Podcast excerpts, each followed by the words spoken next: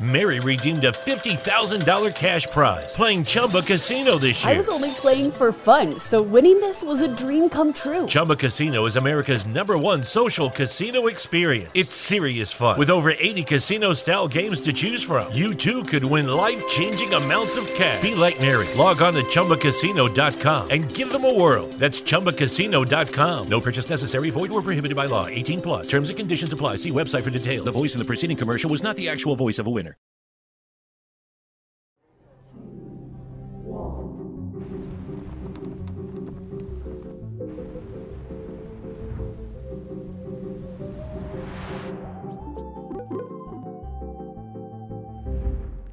Salve, salve, amigos da ciência em todo mundo!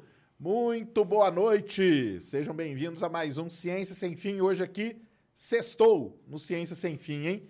E que sexta-feira, hein? Grande Ruas tá aqui. Daqui a pouco vai ser um papo muito maneiro. Tem livro novo, que é de uma, de uma temática aí sensacional, que vocês vão adorar, tenho certeza. Você talvez até dê uma treta aí, hein? Será? Não, né? Dá não. Tranquilo. Mas antes da gente bater o papo, vamos para os recadinhos da paróquia aqui hoje no Ciência Sem Fim. Hoje é sexta-feira, hoje não é uma sexta-feira qualquer, porque a gente tá com um sábado qualquer. É, pois é. Mas hoje não é uma Eu sexta-feira quase qualquer. fiz a piada de. Não, na verdade, sábado, né? Mas, não, não vou fazer essa piada. Exato. Mas hoje não é uma sexta-feira qualquer, tá? Hoje, para quem não sabe, é a nossa queridíssima Black Friday. Quem tá aqui com a gente hoje é a Insider Story, isso mesmo. E hoje aqui trazendo a cueca Comfort deles, que é muito boa, uma tecnologia assim especialíssima, que caracteriza a Insider é a tecnologia. Então a cueca ela não enrola na perna, ela tem toda uma tecnologia de absorção ali. Então assim, realmente espetacular e hoje é o seguinte, Black Friday. Então você tem o cupom Ciência12 e é um cupom acumulativo. Então, entre aí, o QR Code está na tela, o link está na descrição para você adquirir aí os, os produtos da Insider, principalmente a cueca Comfort hoje. Trouxe uma aqui pro Grande Ruas de presente. ó. Vem aqui Opa, ganha presente sério, também, cara? É, ganha Olha, presente. achei que era só o patrocínio. Não, aí, ó, ganha, ganha, ganha presente. E tem mais também, né? Tem mais também, que é o seguinte, né? É tão bom aí o material da Insider, que eu tô com a camiseta deles, eu sempre agradeço eles que eles fizeram uma do meu tamanho. Então, muito obrigado, Insider. Valeu demais. Aliás, os caras estiveram aqui, pessoal, muito gente boa, tiramos foto. Vai lá no, no Insta da Insider também, dá um like lá que tem foto comigo e com eles aí. E é o seguinte, galera, você vai comprar, vai precisar de uma nova roupa só na próxima Black Friday, tá? Porque é muito bom mesmo. Tá tendo Black November lá, então vai aí, ó, clica no, no QR Code, clica no link na descrição. Show de bola? Outra coisa, hoje temos emblema. Então joga o emblema na... E hoje, ó, é responsa, porque o cara aqui é cartunista profissa. Então joga o emblema na tela e vamos ver a avaliação dele. Olha lá. Ah, ficou legal, cara. Ficou legal? Ficou Gostou? legal. Né? É legal até porque não é que Deus criou o homem. No caso aí, o homem está criando Deus. Exatamente. Gil, Gal- Gil Galvão, né? Aí, ó. Então, tá aí. Tá Bem aprovado, bacana. né? Tá Bem aprovado? provado. Vou passar a seguir. Gil Galvão. Aí, ó. É. E o. E o. Ficou muito fofinho esse Deus, né, cara? Gostou do Nem parece Deus? que é do Antigo Testamento, né? Muito E fofinho. o código, como que é mesmo, Mulambo? De onde viemos. Ok. Tá aí. Vocês vão saber porque é de onde viemos já já, tá?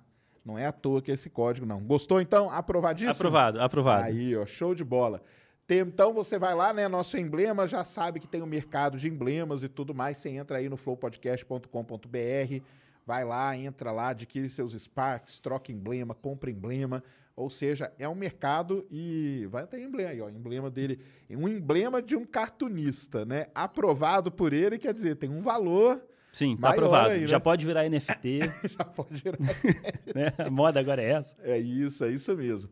Temos aqui também a Lego Dealers, que está aqui ó, com o nosso ônibus espacial, o astronautinho, o site deles lá, que eu sempre mostro, é muito maneiro, cara. É um Lego mais legal que o outro. Aquele prédio lá é gigantesco, é legal pra caramba. Máquina de escrever também, tem o foguete, tem o ônibus espacial, tem tudo, cara. Então vão lá, Lego Dealers aí, nossos parceiros também. E quer interagir com a gente, galera? Manda aí 15 perguntas, 150 Sparks. Entra aí no cienciasemfim.com.br que você adquire lá os Sparks para fazer pergunta pra gente. Beleza? Tô- recados dados, Mulambo? Tudo aí, né? Então, show de bola. Ruas, brigadão, cara, por ter vindo aqui. Um barato ter você aqui. Sou fã pra caramba. Opa. Demais. Tava, tava falando antes aqui, né? Que você. Depois você vai contar direitinho essa história. Mas tava falando que você abriu uma loja ali na Rua Augusta, né? tipo Sim. meu vizinho. E eu passava ali, via, e os negócios são, são demais, cara. São demais. Então, prazerzão ter você aqui, viu? Cara, eu que agradeço estar aqui e eu fico muito feliz de estar aqui, cara. Porque, assim, é, é difícil propagar a palavra da ciência né, no. Brasil. Então, qualquer forma de estímulo, de propagação, cara, é algo de ser aplaudido. Né? A gente se esforça muito. Né? Eu, através das tirinhas, tentando passar, em, dentre elas, um pouco de ciência para as pessoas. E eu fico muito feliz de estar aqui nesse momento, nesse ambiente, contigo, Opa. na sua frente, para a gente falar sobre esse assunto. Isso mesmo. Que a legal, gente já cara. participou de várias, algumas lives juntos, né? Já, Mas online, já. né? Live online. Mas como diz os nossos amigos, hoje a live é live mesmo, tá? Porque não é aquela. O evento é ao vivo, mas só depois que terminar. Hoje É. não. Hoje é live ao E, vivo. e é presencial, né? Porque antes Exato. era por webcam, agora estamos aqui juntos. né? Presencial dá um, dá um tchan a mais, né? Dá, dá. Isso. E aí, Ruas, eu sempre peço pra quem vem aqui, cara, Hum. contar a história, né? Porque a história da pessoa que é o mais legal mesmo. Ah, tá. E aí, contar a sua história, con- fala o que que você faz, o que você. O pessoal já deve saber, com certeza. Ok. Mas como que você. Porque o que, eu, o que eu penso é o seguinte: todo mundo, em algum momento na vida, teve alguma coisa que falou, cara, eu quero ser aquilo ali, Uhum. porque eu vi tal coisa, porque tal coisa me inspirou, porque tal coisa me incentivou. Sim. E isso que é legal de saber em que momento que você. Aquele estalo. Aquele estalo, Você é exatamente. isso. É, é muito Exatamente. legal. É muito legal. Se você não teve esse estalo na sua vida, cara, aguarda, porque é, é- é- é alcançar o nirvana, quando você se encontra no cosmos, né? Exato. Eu acho que até o Aristóteles que falava isso, que você, é, é, é, assim como um relógio, tudo funciona na natureza, no cosmos, como se fosse uma grande, um grande mecanismo. Isso. Você per- se pertence a ele. Então você tem que encontrar aquilo que você é bom para você se encaixar. Porque você é uma peça fora. Você tem que se encontrar no cosmos para você se encaixar. É isso que eu faço, é isso que me dá tesão, e aí você se encaixa. E quando você se encaixa, você se encontra.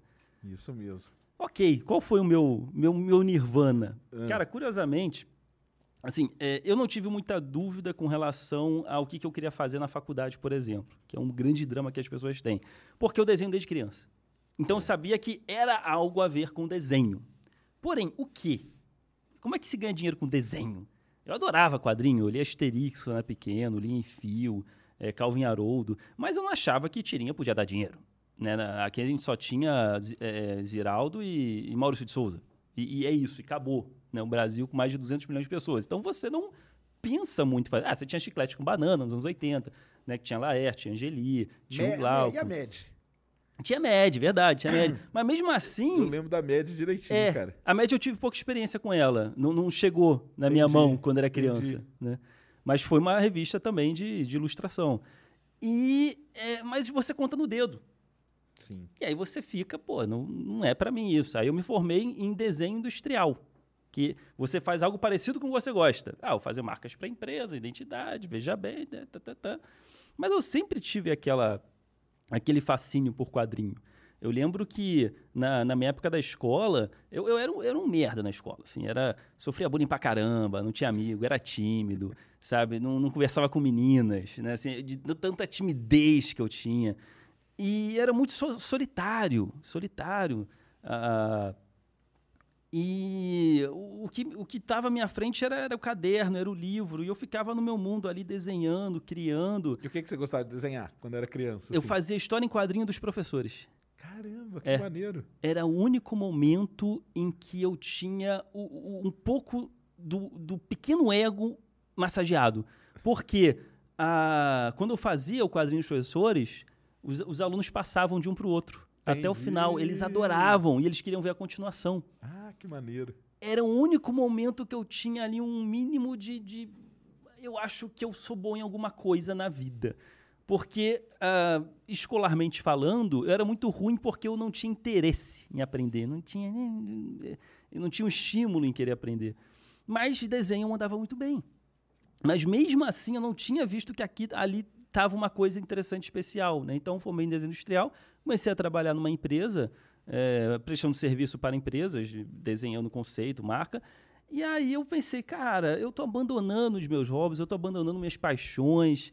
Eu vou criar um personagem pra mim, vai ser hobby, vou fazer de vez em quando, que nem pintar um quadro, tocar um violão, né? É uma Certo. coisa sua.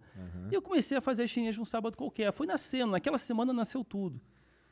E, e funcionou maravilhosamente. Mas é, por que um sábado qualquer? Por que Exato. Porque esse nome, né? por que que- é, não, não só o nome, mas é, os personagens Sei, também. aham. Né? Da onde que veio? Porque funcionou de primeira. Foi os meus primeiros personagens. Eu tava com 23 anos. Meus primeiros Caramba! personagens foram eles. Olha que legal. Pois é. Eu trabalhava na empresa e eu ia publicando em blog. Você não teve aquele negócio, ah, vou fazer um, ah, não ficou bom, vou fazer outro. Ah, aí foi o primeiro que você criou. Foi o primeiro, cara. Já foi, que legal, cara. Porque eu tinha muita fascinação pela religião.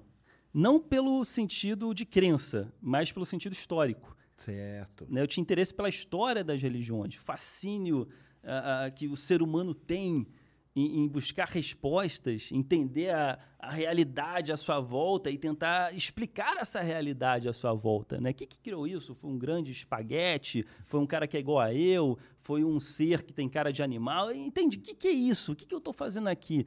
Você vê a, a Vênus de Willendorf, né, que é uma das, das estátuas mais antigas já encontradas da humanidade, é datada de uns 20 mil anos atrás, 25 mil anos atrás, que é o formato de uma entidade feminina. Né? Assim, presume-se, presume-se que era uma entidade feminina aquela estátua, a mais antiga já encontrada. Então você vê que desde os primórdios o homem tenta explicar, né? o ser humano tenta explicar o que, que, que eu estou fazendo aqui. É uma das grandes questões, né? É uma Aquelas das lá, grandes né? questões. Da onde viemos, pra onde vamos, né?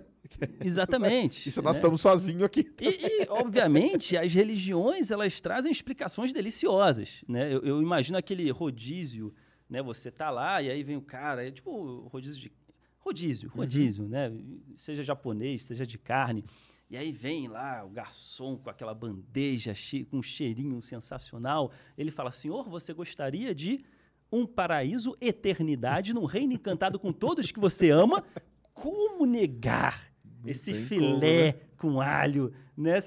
Ah, claro que eu quero. Aí vem outro garçom, né? Ah, aqui nós temos também o céu hinduísta, né? Que você é, é um céu cíclico. Você pode talvez reencarnar em um animal.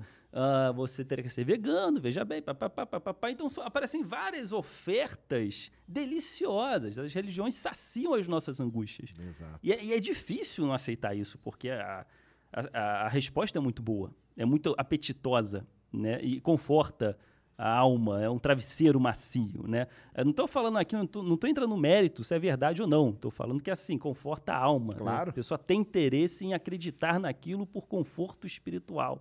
E isso sempre me despertou muito interesse. né? Eu falei, caramba, essa, essa cobiça, essa necessidade por respostas. E eu vou brincar com isso eu vou fazer tirinha com isso.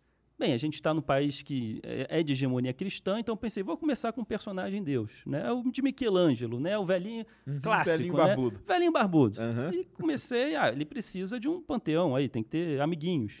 Ah, então Adão e Eva. Fiz meio que como se fosse um esboço, né? O Adão e Eva. Uhum. E aí foi nascendo, foi nascendo. Foi, em uma semana estava pronto, comecei a publicar. Que legal. Ah, na, na era a época dos blogs, Uhum. o auge dos blogs. Não tinha rede social ainda. E as pessoas abriam várias abas dos seus blogs favoritos. E eu estava com três meses de vida. E aí o Jacaré Banguela, que era um blog muito lembro, famoso do Rodrigo lógico, Fernandes, aham. ele começou a, a- toda quarta-feira ele criou um, um quadro novo chamado Tirinhas de Quarta. E aí ele colocava várias tirinhas, um compilado. E ele tinha milhões de pessoas que acessavam ele, né? E eu era ali, um blog humildezinho nascendo, eu falei, caralho, eu vou apurrinhar esse cara. Eu mandei e-mail pra ele. Ó, tô começando, tá aqui minhas tirinhas, vê o que você acha, tá, tá, tá, tá, tá, o sonho de aparecer nas tirinhas de quarta. Aí passou um mês, nada. Aí depois de um mês ele botou uma Ai, tirinha minha. legal. Pô, de 10 pessoas que acessavam um sábado qualquer, passou até 700, assim, de um dia para outro. Pá. Que legal. E aí, a partir daí, cara, foi boca a boca. Entendi. Boca a boca, boca a boca. Mas o pessoal que faz, que faz tirinha, cartunista, quadrinista, aí não sei se você explica o que é. Mas tem uma, tem uma. Existe uma comunidade deles, né? Existe. uma comunidade. Existe. O pessoal é unido, assim, como que Bastante. é? É, né? É que nem a galera da ciência. Certo. A gente é pouco, é todo mundo ferrado. Então, assim, a união faz a força. Faz, né? Tem Não existe competição. Na verdade, quanto mais a gente ficar junto, mais a gente se divulga. Mais seus Sim. leitores conhecem os meus Cresce leitores. todo mundo junto, É, né? Até que tem os eventos, né? An- Antes da pandemia, a gente está dois anos carentes sem evento, mas quando tinha os eventos, ah, todo mundo se encontrava, era maravilhoso. Ah, evento em Florianópolis, vamos lá, todo mundo lá com mesinha um do lado do outro, vendendo os quadrinhos, trocando ideia, vamos pro barzinho depois, opa, pá, pá, pá. É, Belo Horizonte, FIC, Festival Internacional de Quadrinhos. Ah, que legal. Nossa, era bem no centro de Belo Horizonte, um lugar boêmio. Eh, Você socializava pra caramba. Aí surgiu a CCXP, Comic Con Experience, maior evento da América Latina de cultura nerd. Aí superou o de San Diego, nos Estados Sim, Unidos. sim. Nossa, o mundo passou a ver o Brasil como um foco, como um polo de cultura nerd. E a gente ali no Artis Alley, com mais de 400 artistas do nosso lado. O mercado nerd cresceu, mas cresceu, que foi uma coisa maravilhosa. Isso ajudou muito, ajudou muito a gente a ganhar é, estímulo e confiança em fazer quadrinhos, porque agora estava surgindo a- a retorno. Sim. Os eventos sim, são claro. retorno. Então, aquela insegurança que eu tive lá atrás, ah, mas é só o Maurício, é só o Ziraldo. Hoje em dia, você tem muito mais estímulo, muito mais lugares que te dão confiança em querer exercer isso. Hoje em dia, você tem vários quadrinistas no Instagram, várias pessoas fazem tirinhas no Instagram, graças à internet. A internet deu essa, Porra, boom, né? Claro, foi um né? veículo que surgiu e abriu portas para várias pessoas. Antigamente era um chargista ali no jornal, um, em um jornal já de renome, já conhecido ali. Internet abriu portas para, se você tem talento, cara, você pode estar saindo da faculdade, você pode ter 18 anos. Se o que você faz for bom, Vai ganhar Porra, espaço vai aí, ganhar né? espaço, você vai ficar reconhecido. Democratizou de uma forma absurda. Legal. Em jornal, você nunca quis trabalhar, não? Tipo, ser chargista, coisa assim? Eu não pe- era, não era peguei. tipo um sonho, não? Não peguei essa onda, cara. Ah, tá. Eu peguei a transição. Entendi. Quando eu pensei em O fazer, jornal já tava... É. O papel já tava ficando, né? internet já estava aí Já com tava tudo. aí, entendi. Eu peguei a transição, porque quando eu pensei em fazer Chinês Sábado Qualquer, a primeira coisa que eu pensei foi jornal. Ah, tá. Eu fiz as 10 primeiras e mandei para jornais, por e-mail. Entendi. Ó, dá uma olhada, não tive retorno de ninguém. Ninguém respondeu? É muito Caramba, fechadinho. entendi. Se tem um cartunista é um, já tá lá. Mas aí, então, mas aí no caso, grande. esse um aí, aí ele não é dessa comunidade, né? Aí ele, tipo, ele, cara, nem... Não, né? não, não. É outra comunidade. outro papo, É né? outro papo. é Entendi. Outro papo. Entendi. E aí eu pensei assim, será que tem na internet? Isso era os anos é, 2000 ainda, por aí. Eu pensei, será que tem na internet, tirinha? Ho- Hoje em dia é fácil você pensar, mas naquela época não. Aí eu entrei e tinha, tinha dois, três, assim, blog. Tinha o Damer já, o André Damer com Malvados, tinha a Clara Gomes do Bichinho de Jardim. Já, já tinha uma galerinha ali brincando de Que tirinha. Eu, tava "Pô, começando. que legal, dá pra fazer blog de tirinha, olha só, vou fazer um. E aí foi. Então, há 10 anos se passaram, tem 12 anos já no mercado. E hoje eu vivo do que eu amo, do que eu gosto, com muito orgulho. Né? Me tornei empreendedor, quadrinista e estamos aí com sábado qualquer. Ô, Glória, amém! Exatamente. E o nome veio da onde?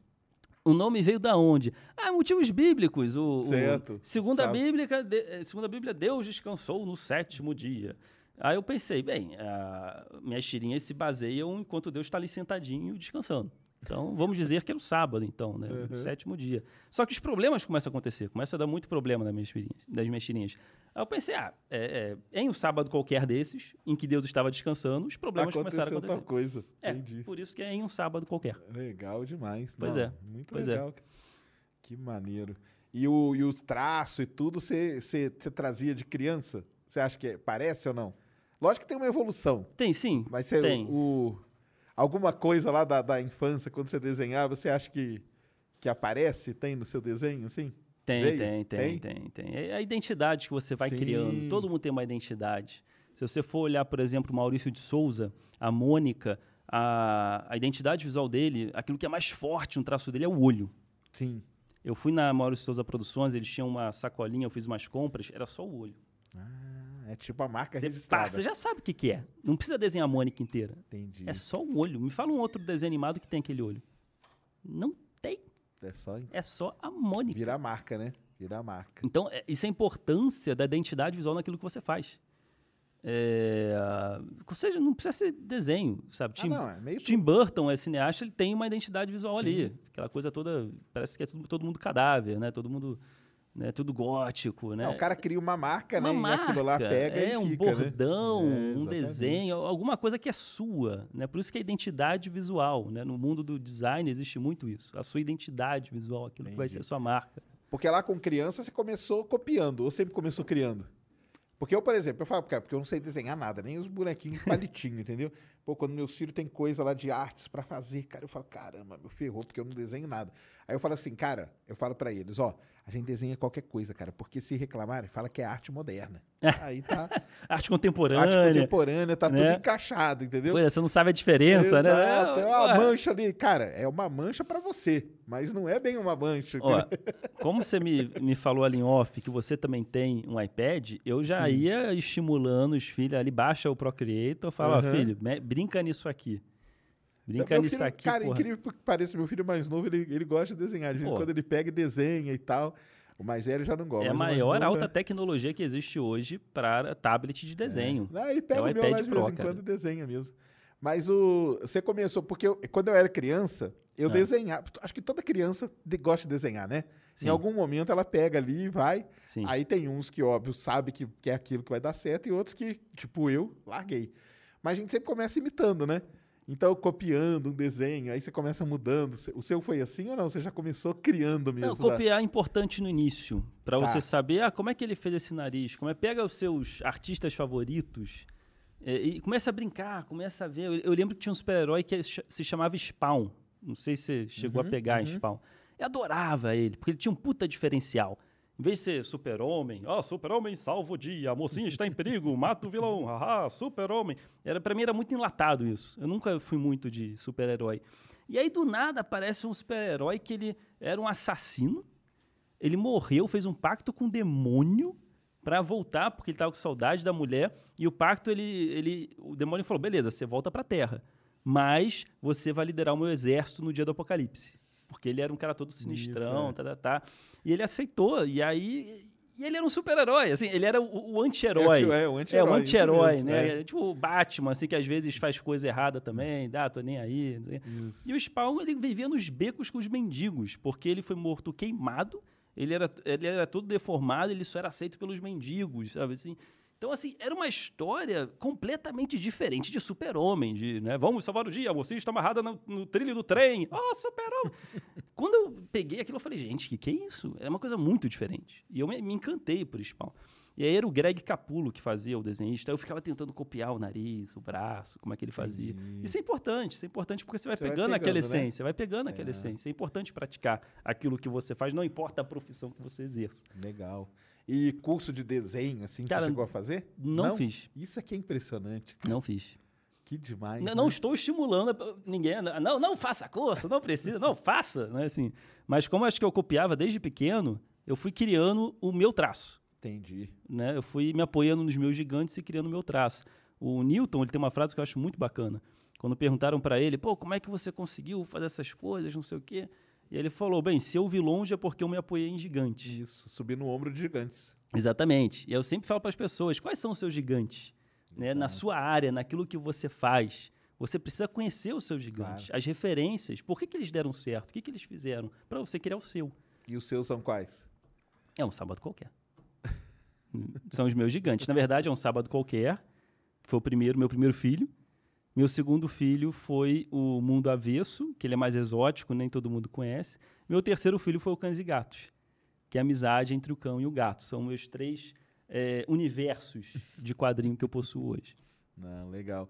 E referência, assim, na área que você se inspirou em alguém? Laerte, Laerte, né? Laerte. é, é, ela está com certeza no. para mim, assim, os deuses, os deuses do quadrinho, com certeza. Laerte está lá. Quino, argentino, está lá também nesse panteão que eu considero os deuses. São os meus gigantes. Sim. Né? Ah, se eu falar da, da nova safra, a nova galera. Angeli também, me amarro em Angeli. A nova safra que está chegando aí. A gente tem o Liniers, que é um argentino também. A Argentina tem. A Argentina é, É, é impressionante. fértil nisso, é? é? fértil. Que terreno legal, cara. fértil.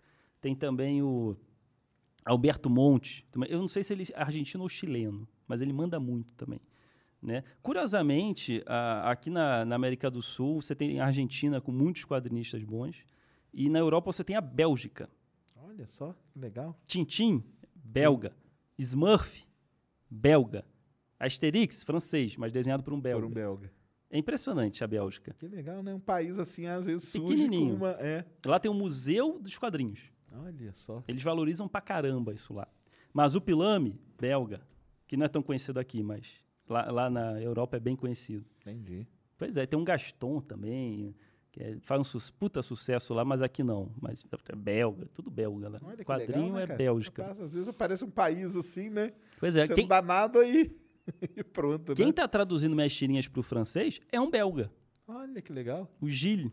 Ele entrou em contato comigo, ah, adoro suas tirinhas, entendo de português, posso traduzir? Eu, pô, cara, vá lá. Ele começou a traduzir pro francês. Tá sendo publicado aonde lá? Cara, a é, o Gil, tá, é, assim, ele não é muito da tecnologia. Então é um, é um blog e acabou. Não tem Entendi. Instagram, não tem Tá. nada disso. É um blog, tá lá, é Ansemedi Quelconque. Ah, tá. Ansemedi Quelconque. Ele le- traduziu legal, um hein? sábado qualquer. É, pois Ficou é, legal, bacana, ficou bacana. legal mesmo. É, tem que Tem internacionalizar. que internacionalizar a Pois marca, é. né? Isso Né? mesmo. Exatamente. Não, demais. E aí, então, a internet deu esse boom aí gigante, né? Deu, deu. E aí você Abriu muitas portas. começou. Aí o, o Jacaré Banguela, né? Que a gente fez esse parênteses aí que você tava lá no Jacaré. Sim. Quando ele publicou lá nas tirinhas de quarta, aí explodiu. Explodiu, explodiu. Em, em um ano eu tava com 40 mil acessos diários. Olha. Em um ano de. E, e para um blog de tirinha, isso era muita coisa. Isso era muita coisa. Então foi o auge dos blogs. E aí você começou o quê? Você publicava todo dia? É, publicava todo dia. Todo dia. Blog tem que ser Tem uma que ser, né? tirinha por, Por dia. dia. Porque a pessoa- você tem que fazer a pessoa entrar no dia seguinte. Exato. Aí tem que voltar lá. Opa, amanhã eu quero ver, né? Como que vai É. estar aqui essa história.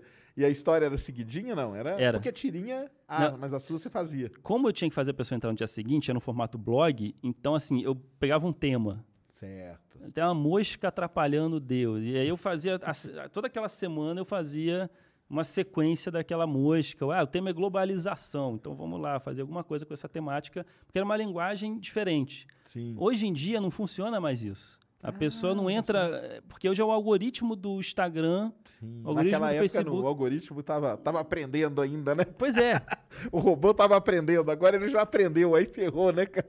a tirinha que chega hoje para você não necessariamente chega amanhã. Sim. O algoritmo que vai botar no seu feed. Não é Sim. você que vai até a minha rede social. Isso. Aparece ali. É. Então não, não importa mais isso de pegar um tema e brincar a semana inteira. Hoje em dia é legal você pegar, às vezes, um tema que está acontecendo e fazer uma. Uhum. Né? Ah, tá acontecendo aí o show de alguém, não sei o que, a polêmica no Entendi. futebol. Ah, tá. vai- Pega uma polêmica, É, você joga ali gol. pra dar uma, né? Porém, eu não gosto de fazer isso o tempo todo. Isso é só para você ganhar views ali naquele momento. Eu gosto de fazer coisa temporal. Sim. Ah, tipo, tipo pauta fria. É. Eu, que- eu quero que passe 500 anos, E vai estar valendo aquilo lá que a você tirinha fez. de Einstein, o pessoal vai estar lendo a tirinha de Einstein. Porque é, a Einstein é temporal. É, porque se você fizer uma da polêmica da, de ontem, né? dá- vai dar aquele pico, É. mas aí depois ela, né? Pois é, eu acho que assim, tem coisa que você pode fazer a curto prazo e coisa a longo prazo, né? Ok, às vezes coisa a curto prazo, ah, vai dar mais engajamento, vou fazer um job aqui que vai dar um dinheirinho, mas assim, tenha consciência que aquilo é para curto prazo. É legal você também pensar no que, que eu vou fazer para deixar. Sim. Vai dar mais trabalho, vou gastar mais tempo, vou ganhar quase nada, mas cara, eu vou deixar. A vida é curta, morro daqui a pouco, mas porra, isso aqui ficou e eu me orgulho de ter feito isso, né? Não é só dinheiro, dinheiro, dinheiro, engajamento, engajamento, não. Tenta botar, tirar da gaveta aquela coisa que você quer fazer que vai ser temporal, que vai ficar É importante fazer isso também. Legal. E eu tô tirando meus projetos da gaveta. Entendi. Já tô com 36 anos e aí eu fico deixando para amanhã os grandes projetos, sabe? Aí eu, porra, quer saber, cara, eu vou começar a desengavetar isso e, Certo. e dane-se. né? Não, maneiro demais. Maneiro demais. Aí uma dúvida minha, assim, totalmente leigo, hein, cara? Leigo mesmo. Não, manda aí. É, porque a gente fala de tirinha, né? Qual que é a tirinha da tirinha pro quadrinho?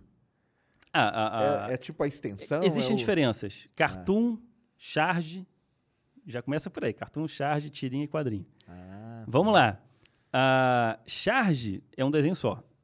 Né? É, é um desenho só e geralmente é um tema atual, um tema político, uma crítica. entendi. É, a- é, tipo o Chico Caruso, né, do Globo, sempre uma coisa política, uma Isso coisa... aí na- nasceu no jornal, é, É. coisa do jornal, né? É. Cartoon é mais bobinho. Cartoon é humor é leve, bobinho, que não tem a ver com uma coisa do momento, uma coisa política. Não, é um, sei lá, um cachorro e um gato, né? Mas é engraçado. Eu falo bobinho no bom sentido. assim, é engraçado, né? É Garfield, né?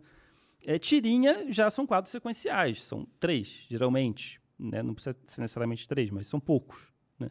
Então é fácil diferenciar tirinha de charge de cartoon. E quadrinho, aí é, é um pouco mais do que três. Né? Ah, o Will Eisner, lá nos anos 40, ele definiu o quadrinho como arte sequencial. E esse termo é usado até hoje. Ah, olha aí que. Quadrinho é arte sequencial, é o melhor termo usado até hoje em Entendi. cursos e tudo. O termo que o Will Eisner deu ainda é, ainda é atual, E a, digamos a assim. sua especialidade é na tirinha.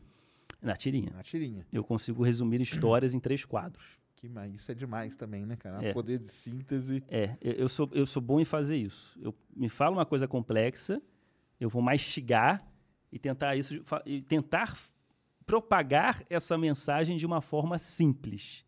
É o meu papel aqui no mundo, digamos é, assim. esse é um divulgador, né? Um divulgador divulga- científico. Por isso que eu me amarro, cara. Eu, eu não sou, eu quero deixar claro, eu não Lucky Land Casino asking people what's the weirdest place you've gotten lucky? Lucky? In line at the deli, I guess? Aha, in my dentist's office.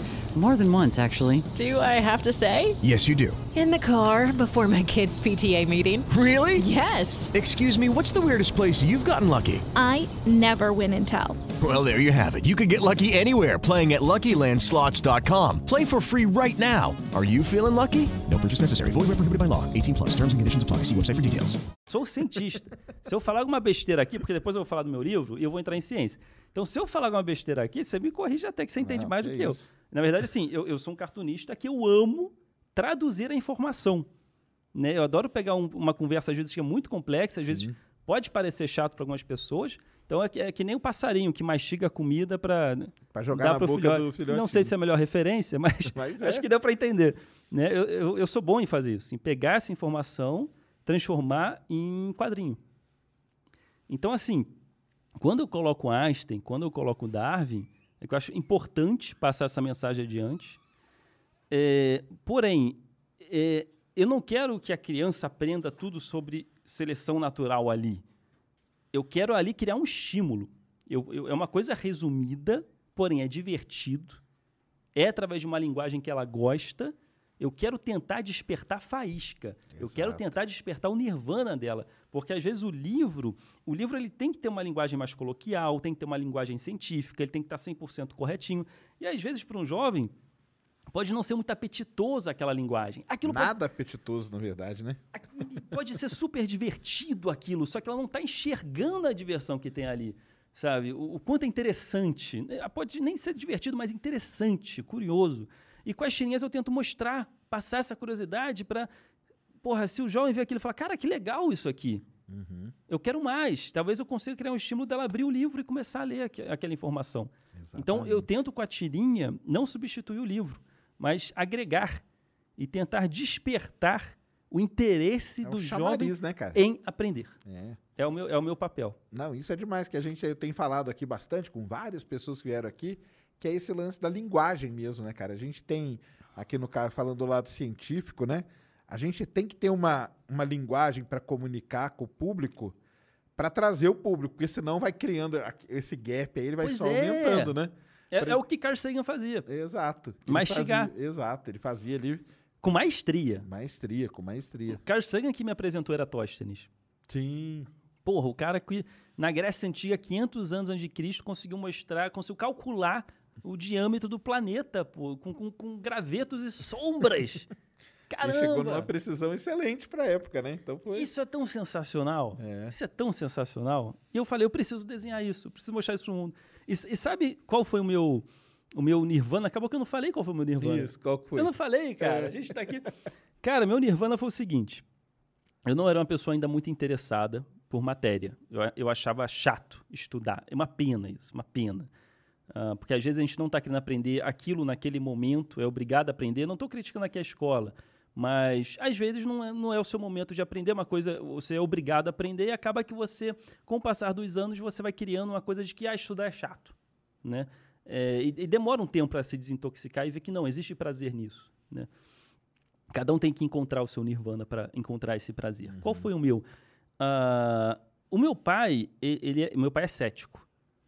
E ele me, falou, me explicava muitas coisas que eu achava interessante. Ele que foi o primeiro a me explicar a seleção natural de Darwin.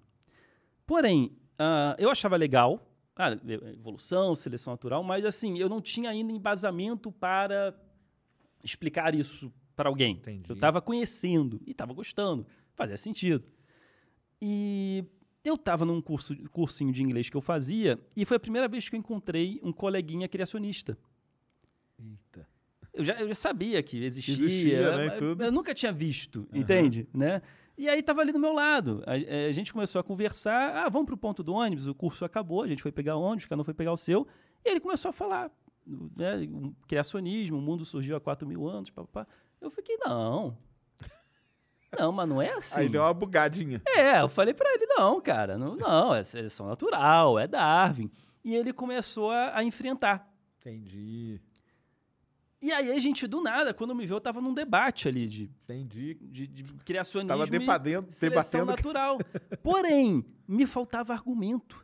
Certo. É, é, eu não tava preparado, eu tava aí ele aprendendo. falava uma eu- coisa, você não, E não aí respondia, eu não né? sabia, ele era bom em- na oratória, Na ele oratória. falava assim, me explica, ele procurava buracos. Então ele falava assim, então me explica a evolução da baleia. Eu, sei lá da evolução da baleia, onde está o ancestral da baleia, eu não sei. E aí os ônibus passavam e a gente tava Vocês ali. esqueceram do ônibus, né? Não, cara, ali era rock balboa no ringue. Só sei que eu, eu, me, eu me senti derrotado por não Entendi. conseguir expressar aquilo que eu acreditava, digamos assim. Ah, é triste quando você tem virtudes, mas você não consegue defendê-las. Eu me senti um bosta.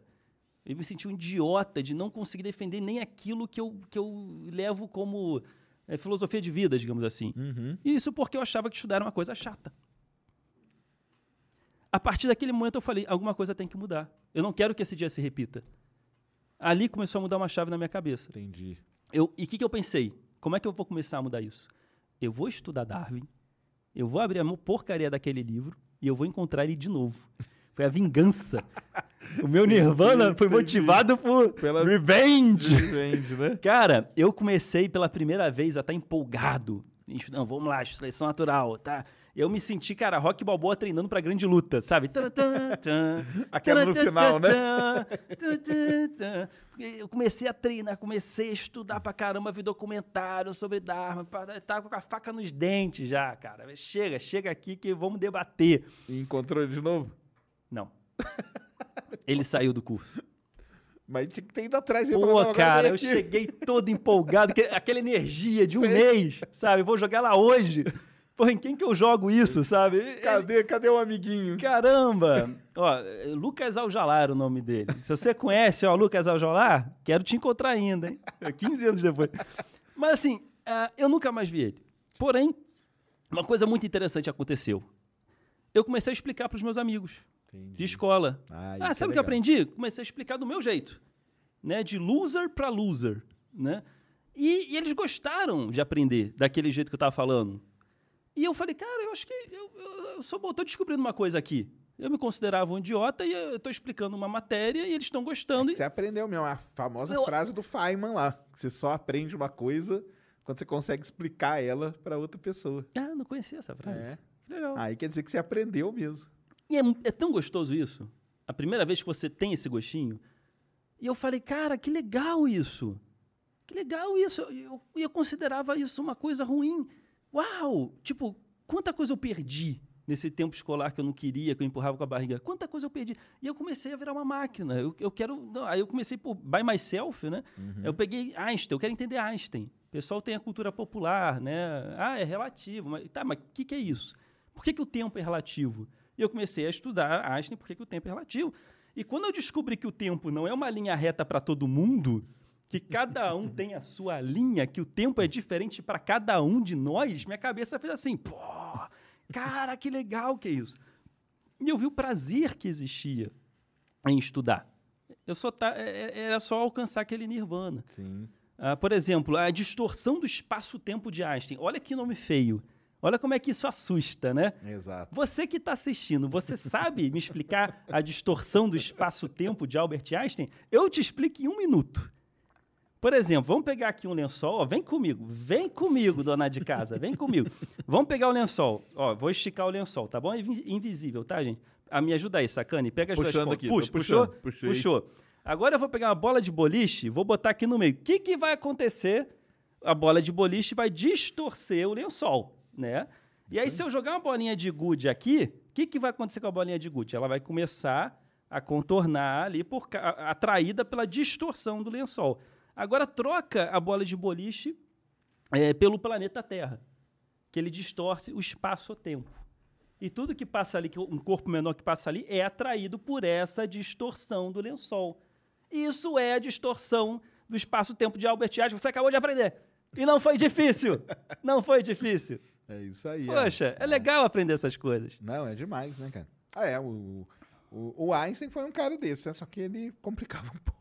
É, Porque é. tinha também, né? Sim, sim. Tinha também, mas é que ele fez a, a releitura da gravidade, né? Que a gente fala, né? Que ele, ele não ficou, ele ficou incomodado. Que negócio de força que é esse e tal, que tá puxando e tal. Aí ele bolou essa ideia aí.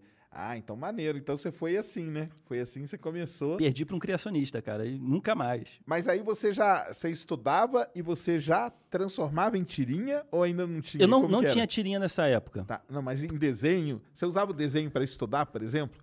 Cara, não. Eu usava o desenho para fugir dos estudos. Quando eu considerava chato, né? Era a minha fuga. Não, entendi. Quando eu comecei a ter prazer em Isso. estudar, aí muita coisa foi mudando. Porque não demorou muito, eu comecei a fazer as tirinhas e eu Porque falei, você pega Darwin, por exemplo, ele era um baita de um desenhista, né? verdade. Ele- verdade. Ele, ele, ele livro catalogava tudo, ele Catalogava desenhava. tudo rico e não só de, de, de, de seres vivos, Uhum. ele era um grande geólogo também, então ele os afloramentos e tudo era muito bem desenhado, cara, era um negócio impressionante. né? Verdade, verdade.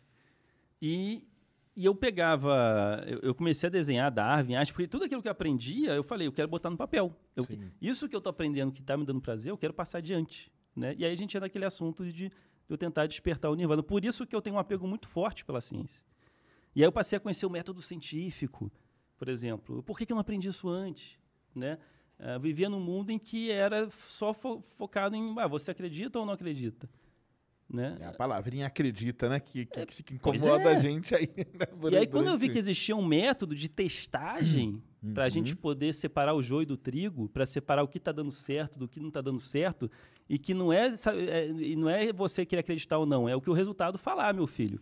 Você não você- torce pra nada, exatamente. Você que se vire em mudar os seus conceitos.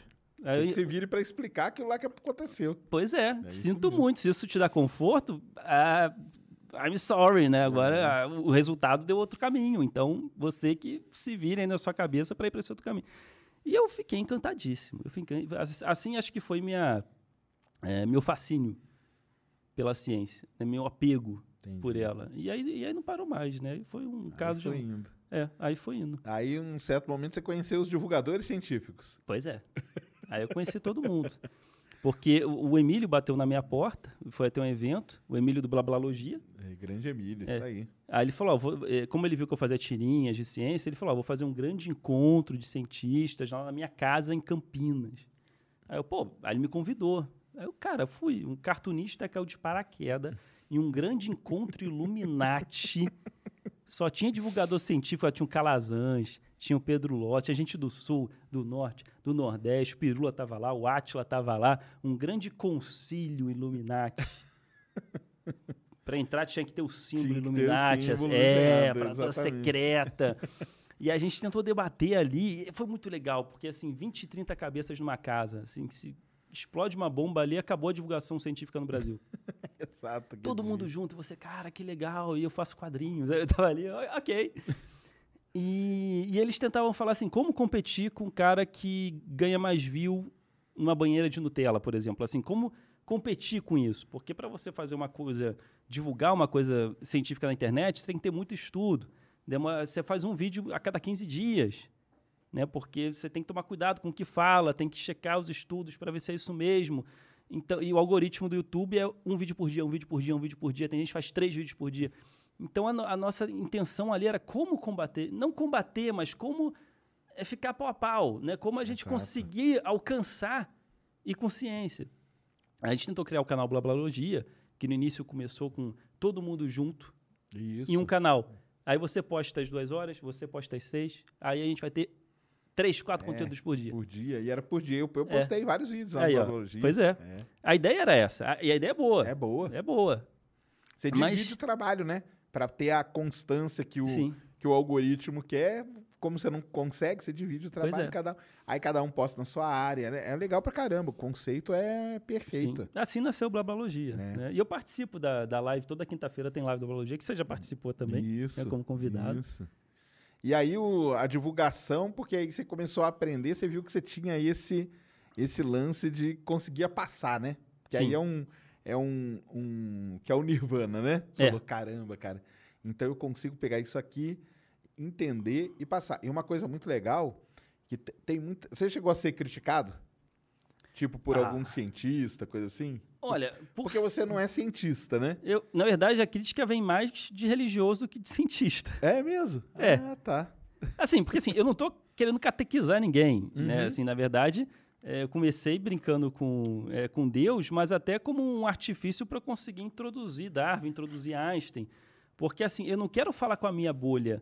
A bolha científica já está cansada de ouvir ciência. Eu quero entra- tentar entrar nas outras bolhas. Sim. Como é que você entra na outra bolha? Esse é o desafio. Faz Deus fofinho.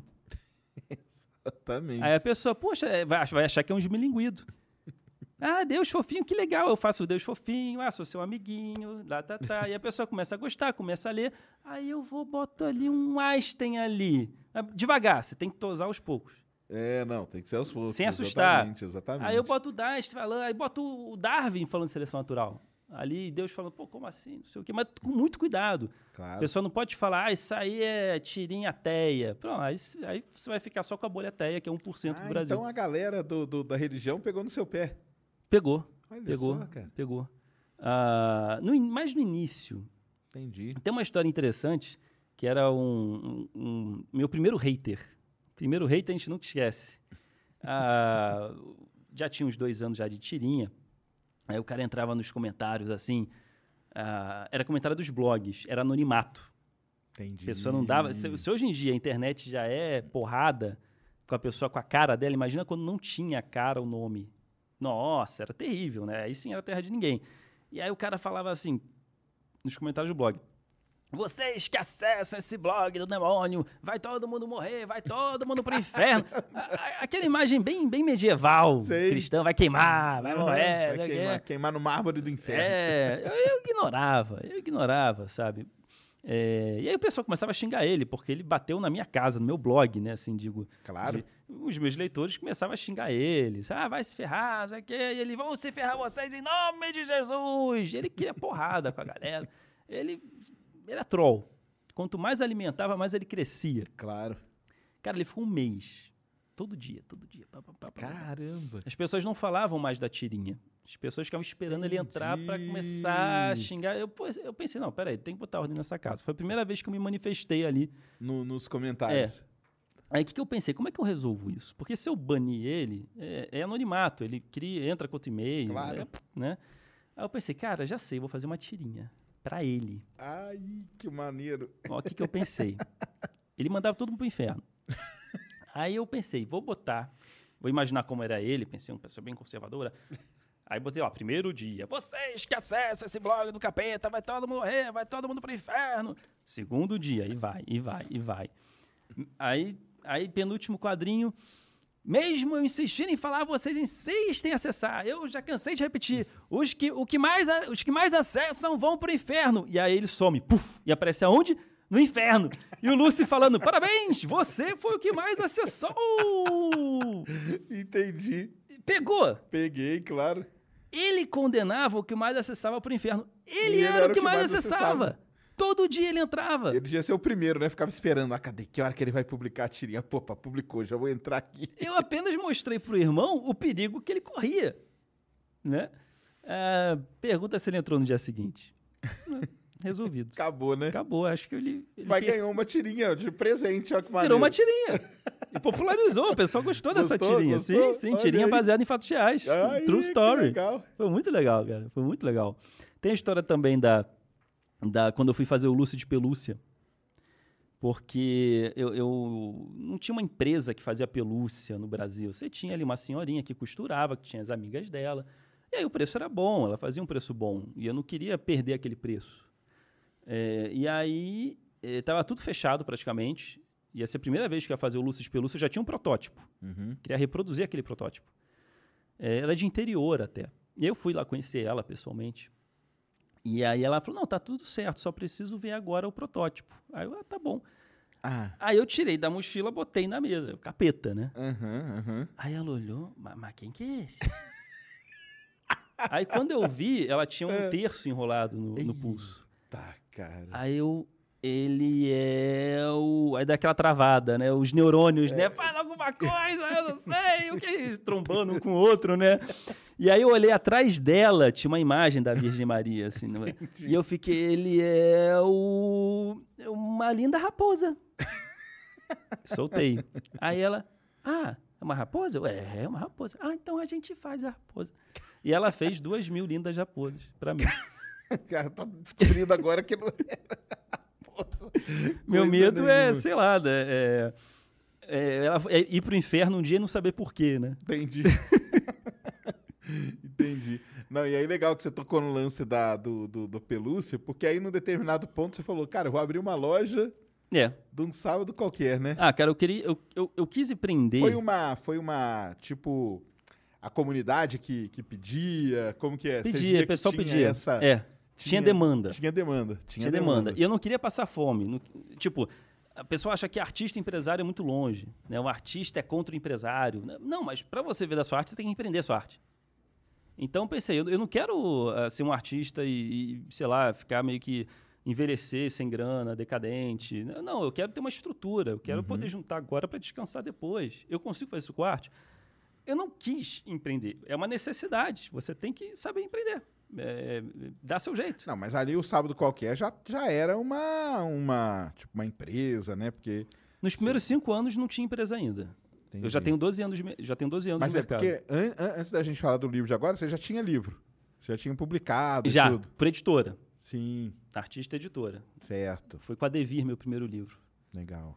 Depois foi com a Verus, meu segundo livro. E depois eu fiz independente. Aí eu comecei a bater Ah, asinha. Tá, aí você começou, É, né? eu vi que tinha demanda, público, o pessoal pedindo. Eu pensei, eu acho que eu consigo fazer isso, né? E, e aí foi, ah, bem, Aí a comunidade, então, ela, ela pedia. Pô, cria uma loja, faz É. aí os, os, os pelúcia. Deus de Pelúcia foi meu primeiro produto. O Deus de pelúcia. Eu não sabia nada de empresa, não tinha nenhum familiar que mexia com isso. Eu aprendi com os erros. E foi per- pra uma loja física, né, perdi cara? dinheiro pra caramba, fui pra uma loja física. isso é um cara. negócio assim, né? Que, por exemplo, eu tenho loja e tal, mas é tudo virtual, não tem, É. não tem estoque. Tem um, o pessoal lá do Camisetas Rápido que me ajuda e tal. Você foi pra física, né, cara? Eu, eu testei, né? Eu também tinha esse medo da física, né? Porque é física, tem que pagar isso, pagar aquilo, tem que ter funcionário, sei o que lá. Aí eu pensei, ah, cara, Au- Augusto tá ali tem uma galeria bonitinha, pequenininha. É, tipo um quiosque de praça, se for para pensar, porque não é uma loja com cinco funcionários dentro de um shopping. Então, se você quer é, é, ver se o seu produto vai funcionar, É ali, né? é ali, porra, ali é paulista, lugar cheio de turista. E, e você ah, tem... você chegou a ver outros lugares antes? Ou não, nem chegou? Cara, nem Você- cheguei, cara. Quando você falou, vou criar uma loja, você já é pensou naquela paulista, região? porque tem turismo. Ah, sim. Você As vão- da Paulista. As pessoas vão conhecer, todo dia é, é um fluxo diferente de pessoas que passam ali. Maneiro. É muito turismo. É, não, é muito bom. E ali na Augusta tem a galera cult. Uhum. E quem me assiste, muita galera cult me assiste. ah, gosta de um sábado qualquer. Então é ali que eu vou botar minha lojinha. E numa galeria ainda, que dá pra ser uma coisinha pequena, mais humilde, pra testar. Uhum. Melhor lugar pra testar, porque é barato o lugar, é um lugar pequenininho e é numa localização ótima. E funcionou maravilhosamente. É, é, comecei a lucrar, eu falei, que legal, funciona a loja física do sábado qualquer. Aí você abriu quanto? Foi em Ah, 2019. imagi- imaginário me aguarde. É. Sabe, já tava lá, uh, faca no dente.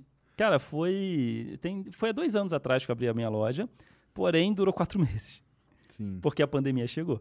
Uhum. A pandemia chegou, aí a gente achou que era ser 15 dias de pandemia, né? Eu ainda segurei um mês com a loja fechada, né? Segurar no sentido de que fecha ou não fecha, né? Uhum. Quando eu vi que o negócio não ia ser de um dia para o outro, né? Aí eu, ah, não, não fecha.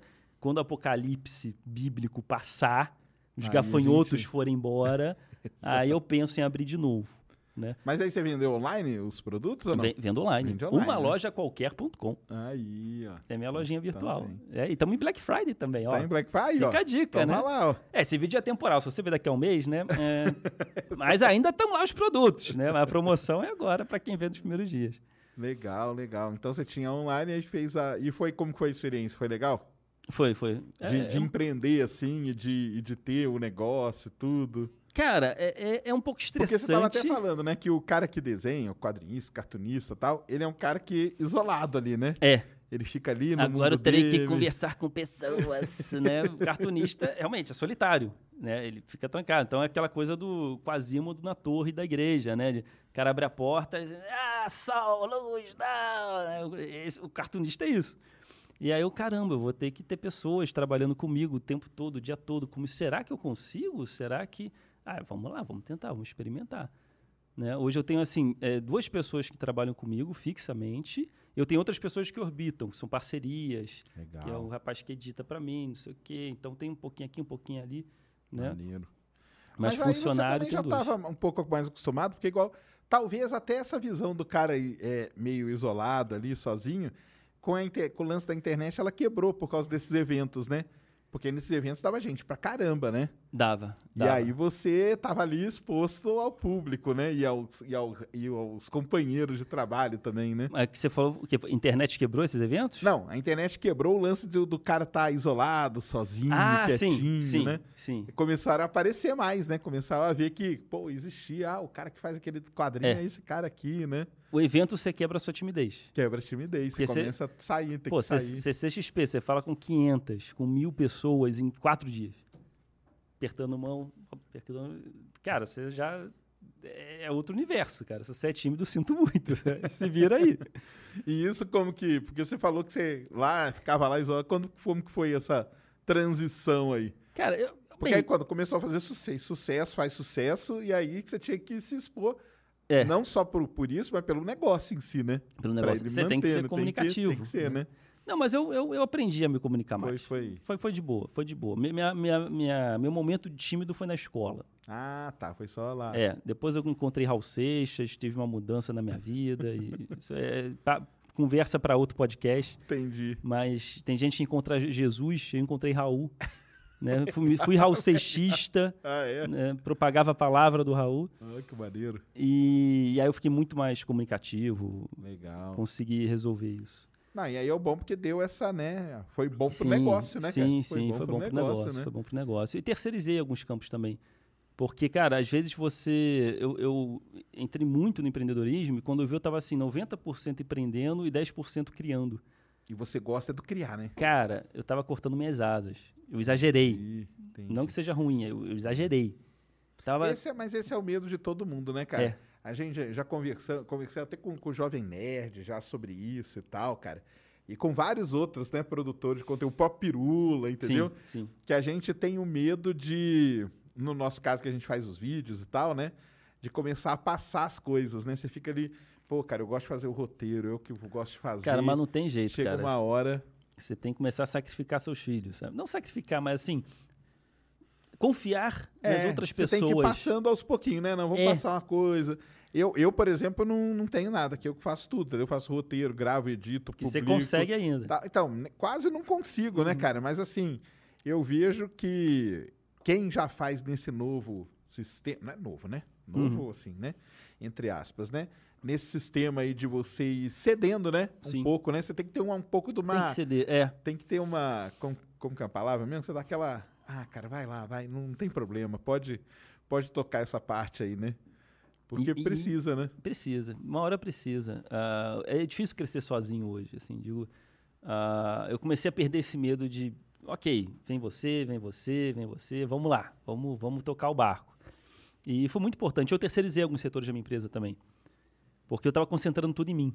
Entendi. Então, assim, ah, quem distribui hoje meus produtos, quem empacota, distribui, eu contratei uma Ah, empresa tá. para fazer Aí isso. tem, tem tudo, né? É, porque as pessoas que trabalhavam comigo também faziam isso. Eu tava lá criando e gente empacotando do meu lado produto para enviar amanhã. Eu falei, não, peraí, tá... Tá, Tá. estranho isso aí. E eu pagando boleto 10 da noite, 11 da noite. Aí eu contratei uma pessoa para me ajudar no administrativo, sabe? Não sou eu que vou pagar os boletos. Quantos, bo- quantas tirinhas eu podia ter criado enquanto estava pagando boleto? Então, assim, Você faz pessoa... o tempo nisso, você calcula Porra, o tempo cara. em tirinhas, né? Tirinhas criadas. É, é minha, minha- meu, meu comparativo é esse, É, né? lógico. Quantas tirinhas eu podia ter feito, né?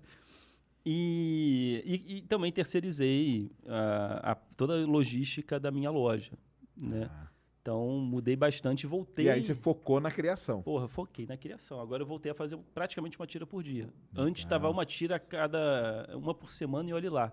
Ou uma a cada 15 dias. Aí você viu que deu uma queda, né? Dá uma queda, né?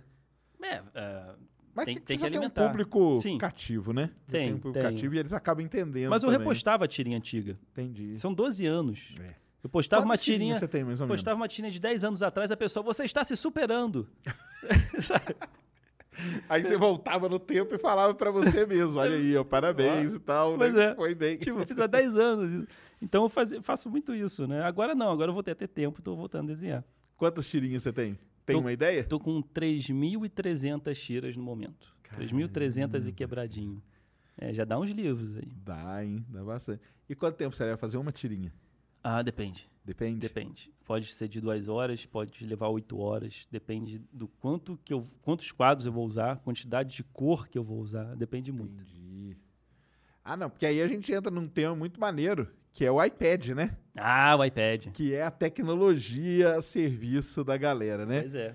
Conta primeiro, antes de mostrar o iPad, como que era o processo pré-iPad. Cara, era, era, era- vamos lá. Ah, era um processo longo. Porque eu fazia no papel, é, a lápis, aí eu passava nanquim por cima. Aí apagava com a borracha, o lápis vai ficar só o nanquim, aí você escaneia. né? Eu já falei aqui umas três, quatro coisas aqui. Aí você escaneia, joga pro computador.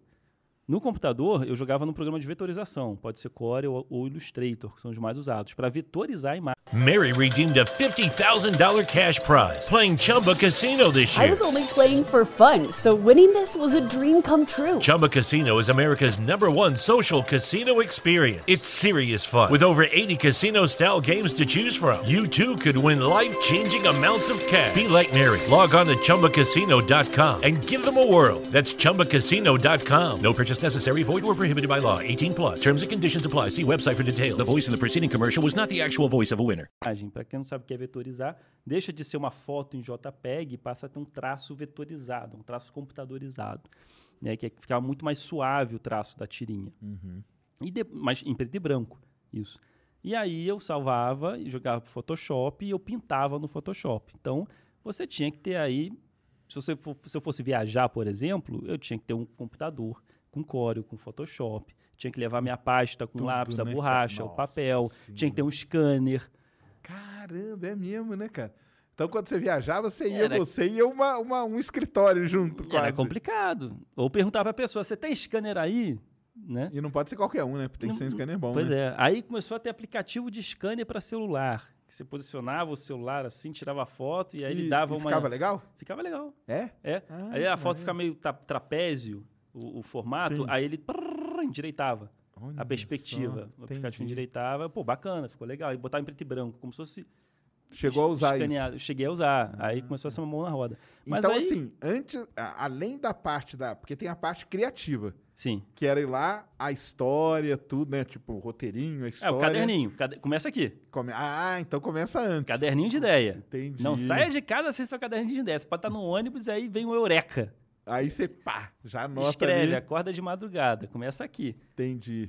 Anota tudo que você pensa, cara. Pode ser besteira, anota tudo. Aí no dia seguinte você olha com calma.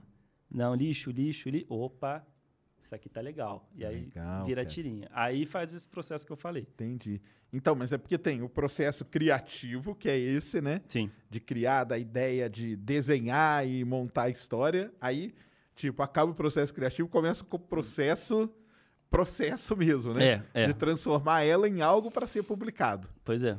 E aí você foi lá, desenha, desenhava no papel, escaneava, jogava no. vetorizava e no Photoshop coloria. Sim. Até que um belo dia, oh, eis que surge as tablets para É, a gente revolucionar. tava até falando aqui antes, é, porque as primeiras coisas que tinha era aquela mesa digita- di- digitalizadora, né? É, que era, Era a só mesinha uma, pretinha. uma tábua preta. E aí você desenhava na tábua e olhava para a tela. A pessoa pode achar que isso é fácil, mas você passou a vida olhando para a folha. E agora você desenha ali na tablet, mas olha para a tela. Isso é- tem uma mudança aí. Caramba. Incomoda, incomoda. Você não tá- Fora que tem aqueles problemas tecnológicos que na época ainda não estavam resolvidos, né? Sim, Tinha de delay. delay tinha... da linha. Você faz a linha e a linha não chegou ainda. No final da ponta do lápis. A linha tá chegando. Pau, pau, pau, pau, pau. Porra, como assim, né? E o vidro era grosso. Você fazia o pontinho com a, com a caneta, assim, encostava a caneta no vidro da tablet, o pontinho aparecia 2 milímetros pro lado.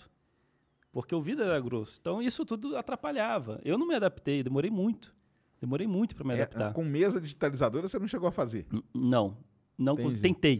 Você Tentei e não tentou, consegui. falou, não, vou, deixa eu voltar aqui pro Né. papel mesmo, que aqui tá dominado, Meu né, pelo menos. Meu né? desenho regrediu uns 5 anos, sabe? Entendi. Não, não rolou.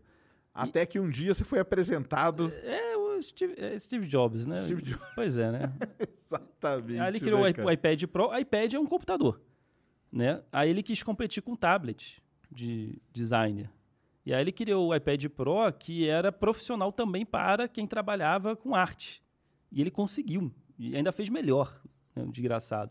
O iPad Pro revolucionou. Muitos quadrinistas hoje, pessoas que trabalham com ilustração, colo- Você acha que hoje colorização. tá como, cara? Tá tipo o quê? Quantos por cento de, de desenho, de quadrinho e tal que a gente vê por aí é que é feito no iPad, você acha? Ah, cara, na internet é 90% é digital. Ah, é? É.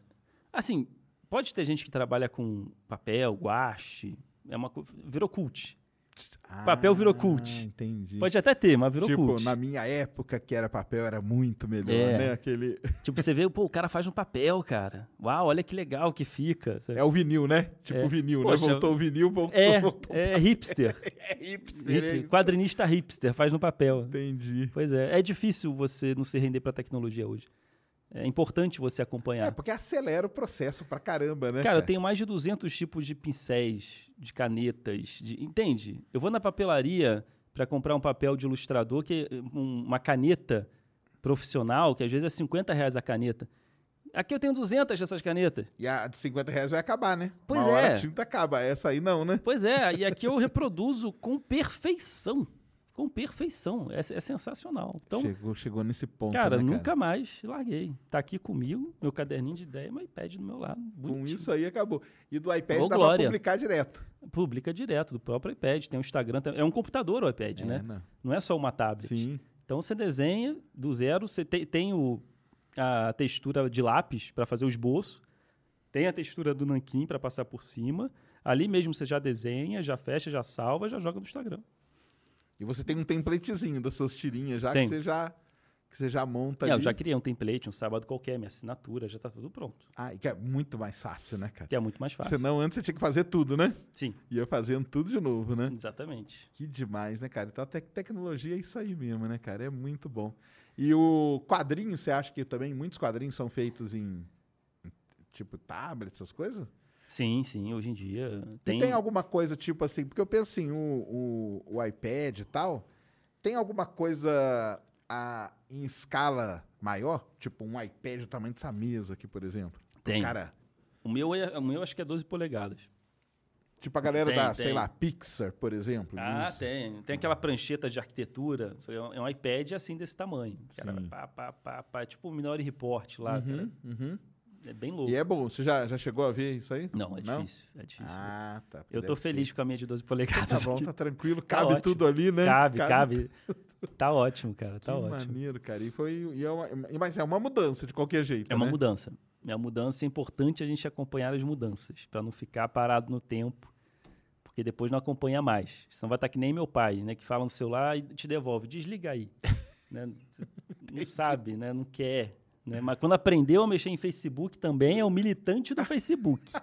Tá vendo né? só? É, a, a gente, a gente não percebe o quanto aquilo pode contribuir para nossa vida. Aquela Sim, tecnologia nova. sim, a gente claro. fica resistindo, resistindo. Aí Na quando aprende. entra, cara, acabou, né? Caramba, Acabou. porra. É, é porque abre um, um mundo, né, cara? É. Totalmente diferente. banco né? virtual, sabe? É, aí meu irmão pegou a mania do meu pai de, de não querer saber de tecnologia, mas meu pai pode, né? Já tá com seus 70 anos, né? Meu irmão tá pô, 20 e tanto, né? Não, ele não pode abandonar a tecnologia. Não, né? é a vida dele. Pô, aí ele ia no banco, banco antigo, presencial, tinha que assinar tudo, e eu boto, instalo um banco virtual no seu celular, caramba, você faz tudo, você bloqueia, você já faz, Acabou, né, acontece. cara? Tudo no celular, você não precisa mais ir na agência. Sabia ele resistindo, resistindo, resistindo. Mania no meu pai que ele pegou isso. E aí, finalmente, ele botou um banco virtual ali. Pronto, não quer saber de outra coisa. Aí, lógico. Essa né? resistência que a gente tem com tecnologia, mas quando você aprende aquela merda, você fica a vida toda feliz. Então, aprende, continua. Que Você vai ser. não sabe a falta que isso está te fazendo nesse momento. Exatamente. e o, o seu traço manteve? Consegue manter, tipo, 100%? Sim, 100%. 100%. Melhorou. Melhorou? Melhorou. Ah, é, que maneiro, cara. Não sei porquê, cara. Na tablet melhorou meu Olha traço. só, Que legal, cara. É Ctrl Z no papel. Entendi. É, que lo- é tesão. lógico, né? Que tesão. Vezes antes você tá no como? papel, A- você, a- amassava, jogava fora. você tá uma hora desenhando, você fala, porra, eu queria que isso ficasse um pouquinho pra cá. Ah, Não dá. No papel não dá. Apaga tudo e faz de novo. caramba. Às cara. vezes o seu sonho era isso. Era, porra, eu só queria voltar. Eu já passei caneta, eu só queria ter consertado um pouquinho. Não dá. E agora você pode dar Ctrl Z no Agora é papel. ali, né? Só no dedinho, pá, pá, pá, Cara, acabou, né, pá, pá, cara? volta, desvolta. Nossa, é- eu tô no paraíso. É o sonho. Paraíso do designer, Ah, ah. eu estou nele já. A produção aumentou? Acelerou, lógico, né? Acelerou. Eu consigo fazer duas, três tirinhas por dia. Antes eu fazia uma. Que maneiro. Agora eu consigo. É legal demais. Não, sigam lá o Instagram que ele mostra lá. É muito maneiro ver ele. É, eu boto no stories, é. eu passo a passo, deu fazendo. Você fazendo é muito legal, cara. É muito É legal. desenho mesmo. terapia. Tem gente que fala, Desenho. pô, eu fico, tenho ansiedade, fico tranquilo vendo você lá, ilustrando. Ah, isso é uma outra coisa do seu negócio de criação, assim. É, você precisa estar num lugar, tem que estar tudo. Como que é? Ah, tem que ter um café e música. Ah, é? Tipo assim, no meio do metrô ali você não, não faz. não, não, Não, sai. Não, ali ideia. A ideia sai. Ah, tá. A ideia sai. Tá. Mas pra desenhar, eu Aí você tem o seu. Tem um ritual. tenho que estar no meu templo, Ai, maneiro. cafezinho, musiquinha e vambora. Pá, pá, pá, pá, pá. Ah, Pra Entendi. ter ideia, ah, sei lá, não sei se você quer entrar nesse, nesse universo de como ter ideia. Sim, claro. É, Eu porque- acho que isso é como- interessante como que pra tem caramba. ideia? É, exatamente. Como que ela surge, né, cara? como é que É faz? do nada, assim, você tá olhando de É, repente. é, é coach, 10 passos para ter uma ideia. Como, né, como é que funciona isso, né? Tem como treinar pra ter uma ideia? Cara, eu tento. ah, eu nunca segui um módulo. Outro dia eu estava pensando, ok, qual que é o meu processo? Né, porque é uma coisa natural. né? Sim. Aí eu penso, ah, mas e se eu for catalogar? Como é que é isso, né? Aí eu, perce... eu fui tentando reparar como é que eu faço para ter ideia. E eu percebi que eu tento tirar a perfeição das coisas. O que eu quero dizer com isso? É, é, é desconcretar, vou criar uma palavra aqui, desconcretar o que concretaram na sua cabeça. Vamos pegar um exemplo, vilão de filme. Por exemplo, Sauron, é, do, o vilão do Senhor dos Anéis. Ele é um vilão que quer co- conquistar o mundo com seu exército de orques. E o que concretaram na sua cabeça é isso. Ele é vilão. Vilão não peida, vilão não, não sofre de amor, vilão não. É um ser, né, acima de tudo, né? Quando você desce ele desse pedestal e bota ele, sei lá, e se ele peidasse, se ele. Se você humaniza ele, Entendi. o humor tá aí. O humor tá com você explorando aquilo que nunca foi explorado daquele personagem.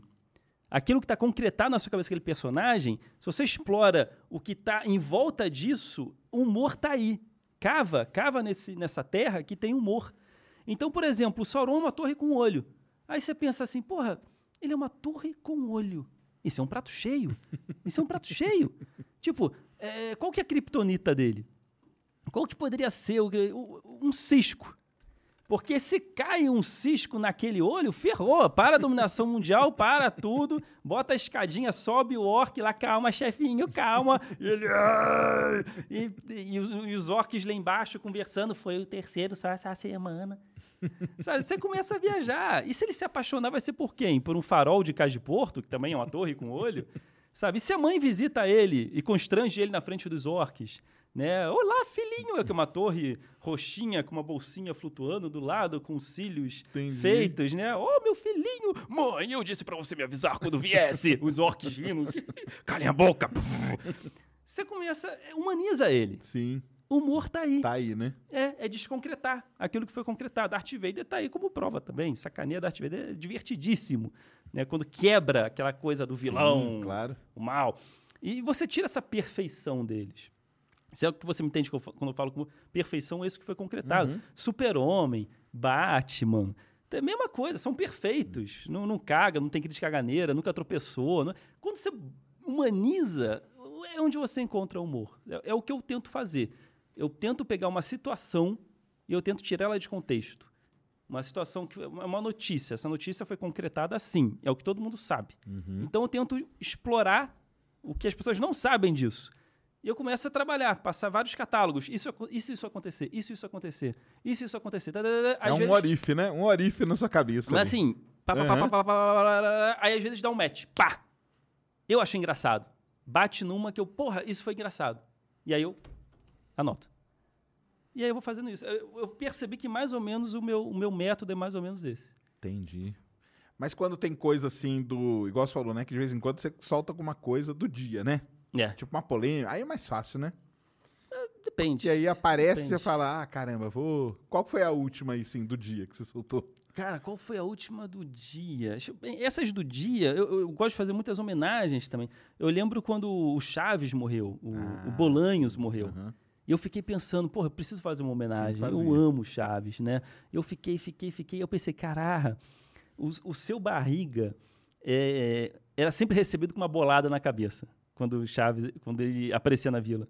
Aí eu botei o Deus falando, seja bem-vindo, Chaves, pum! Ele- Ah, legal, legal. Você pegou ali uma. o Chaves dá uma bolada no Deus, o Deus desmaia. O seu Madruga fala, tinha que ser o Chaves, porque o seu Madruga já tinha falecido também, né? Uhum, E o Chaves, ah, foi sem que ele já chega como, Foi né? se encontrar lá, né? Exatamente. Que maneiro. E aí, do, do Homem. Um negócio na minha, nada a ver, mas do Homem-Aranha 3 aí. Do, do- desse novo Homem-Aranha que vai ter os três aí. Você não pensou em nada. Cara, Tá no, tá no hype aí, ó. Você soltar uma. Homem-Aranha, dá, ó, dá, dá pra desconcretar, é super-herói. É. Eu adoro desconcretar super-herói. Aí, ó. Né? Essa coisa de ele pega o controle remoto que tá ali no outro sofá ou ele solta uma teia pra pegar. Entende? É Essas sutilezas, Uhum. né? Dá pra sacanear legal. Né, que agora vai ter os três, né? Os, um de cada filme, eles vão se juntar. Seria no- sensacional. Seria, Aí- Eu acho que não vai ter. Você acha que não? Eu acho que não. É, tá a dúvida aí, aí, ó. Tá uma, uma boa aí pra você soltar É. uma tirinha. É, é, Tá, tá- todo mundo soltando vídeo do Homem-Aranha e tudo aí. é ó. hype do momento. É Com teorias hype. da conspiração, eu vi um cara postando um vídeo assim, no- que no trailer tinha dois portais do Doutor Estranho. Isso. E aí um portal tinha uma teia saindo pegando o pé do Peter. Só que aí o cara, falando, fa- o cara falava assim, pô, mas essa teia não é dele. Essa teia, tá- essa teia tá saindo de um portal. É um outro Homem-Aranha! Vai ter outro Homem-Aranha! Tipo, o pessoal tá conspirando pra caramba em cima. sabe? Aí tem que fazer uma ideia. Vai ter outro Homem-Aranha? Não, aí. Você acha que vai ter? Cara, eu, eu acho que os três atores eles não vão aparecer. Eu acho que vai ter três Homem-Aranha, mas vai ser qualquer coisa Hum, ali. é difícil, eu acho, juntar os É, atores antigos. é muito difícil, é É, muito pois complicado. é. Seria legal, seria legal. Mas eu acho que é Eu acho que complicado. Eu acho que vai ficar mais pelo lance do, do sexteto, entendeu? Que aí vai juntar os, os vilões todos, né? Aí eles Ah, vão é, aparecer. É. Aí É, o trailer ser- meio que já mostrou que Isso. né, vai, vai rolar os vilões, né? Aí vai ser legal. Mas fica aí a dica, É. pra fazer uma do dia aí, ó. é uma boa, é uma boa. Brincar com alguma coisa do Homem-Aranha. Uma, uma que nós falamos lá na live, lá aquele dia pra fazer, é, é explicar o colisor e o acelerador, né? Uhum. Ó, o Douglas veio aqui, ele até falou, pô, ia ser legal demais ele fazer. Fica, fica a dica É. também. Para quem não sabe, você tem um colisor de partículas, você tem o acelerador, Acelerador, de partículas. É isso. coisa diferente. Um O colisor- colide uma com a outra. É, o- é, é molécula, átomo. É, é o que que colide ali? Aí depende. Colide próton, aí depende. Colide os núcleos, o núcleo da, da- do, dos Colide átomos, junto. né? Então tá o núcleo lá pegando velocidade. Vum, vum, vum. Lembra aqueles astronautas que a boca fica. lololol, Né? Isso aí. É força G. Ah, então você bota o, o, o núcleo lá. Você bota um em sentido contrário. Aí uma hora você abre uma portinha e os dois. Né? Pra saber o que vai sair dali de dentro. Marcelo Gleiser explica de uma forma bem legal, que ele fala. Que é a laranja. É, É muito Imagina legal. que você quer saber o que tem dentro da laranja, mas você não consegue partir ela ao meio. Então você Joga faz o na quê? parede. Joga na parede e vê o- tudo que vai sair dali, caroço, líquido, e você tenta tirar uma foto ali para ver, estudar aquilo depois. E é o que a gente Exatamente faz isso. com o colisor de partículas.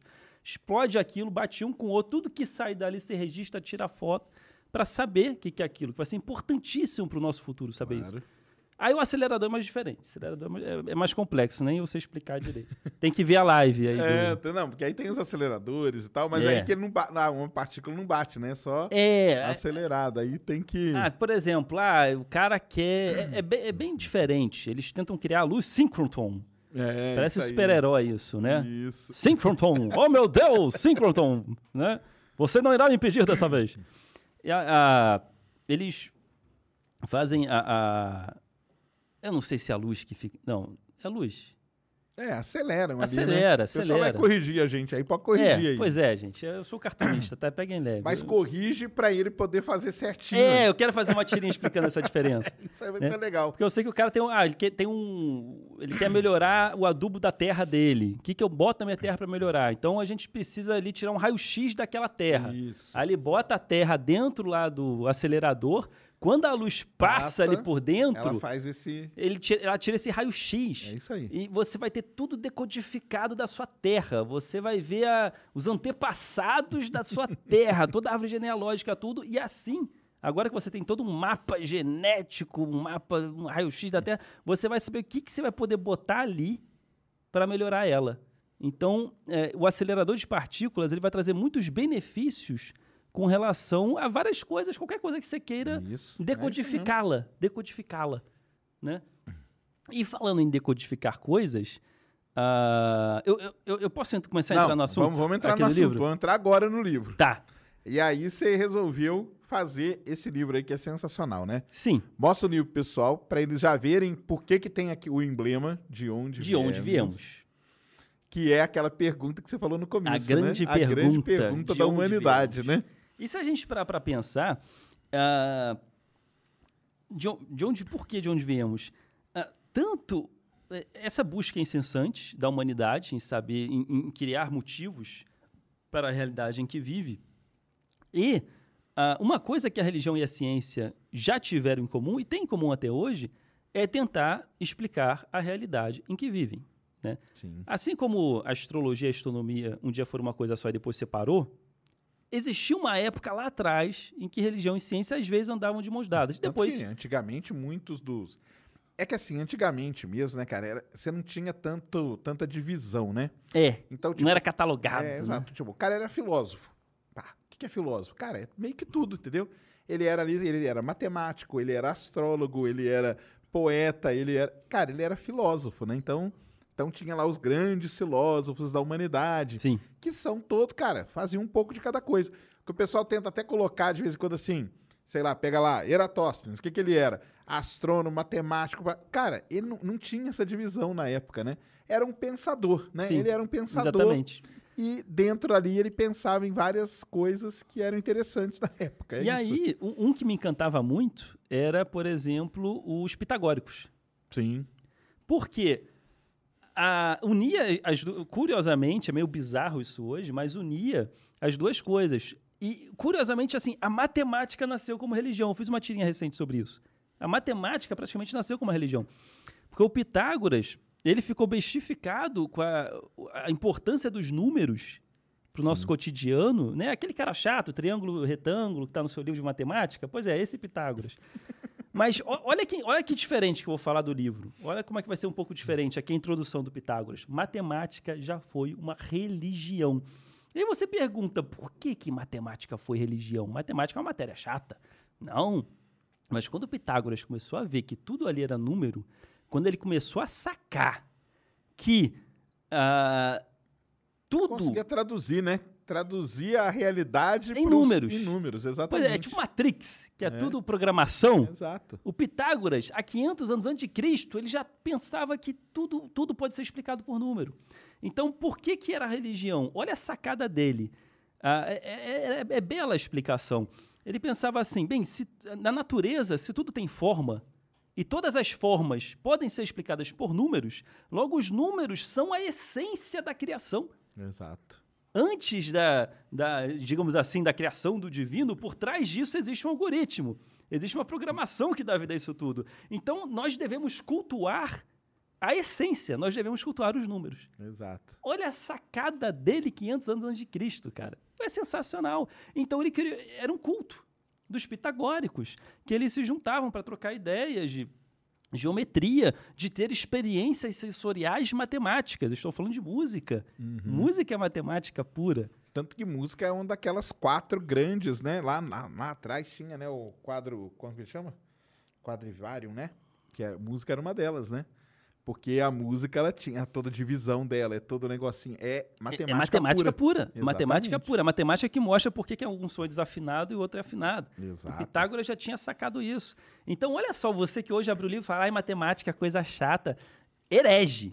Herege, olha só, você tem que se aproximar mais do divino, porque os pitagóricos achavam que quanto mais próximo você estava dos números e de estudar matemática, mais próximo, mais próximo do divino. Logo, mais próximo do divino. Então você tem que se aproximar mais do divino, irmão, e estudar mais matemática. Olha, olha o estímulo aí, olha o incentivo. Ótimo incentivo. E aí, é, eu sempre tive esse fascínio, tanto por estudar religião, né? E eu tenho meu fascínio, eu sou uma pessoa cética, porém apaixonado em estudar as explicações do mundo.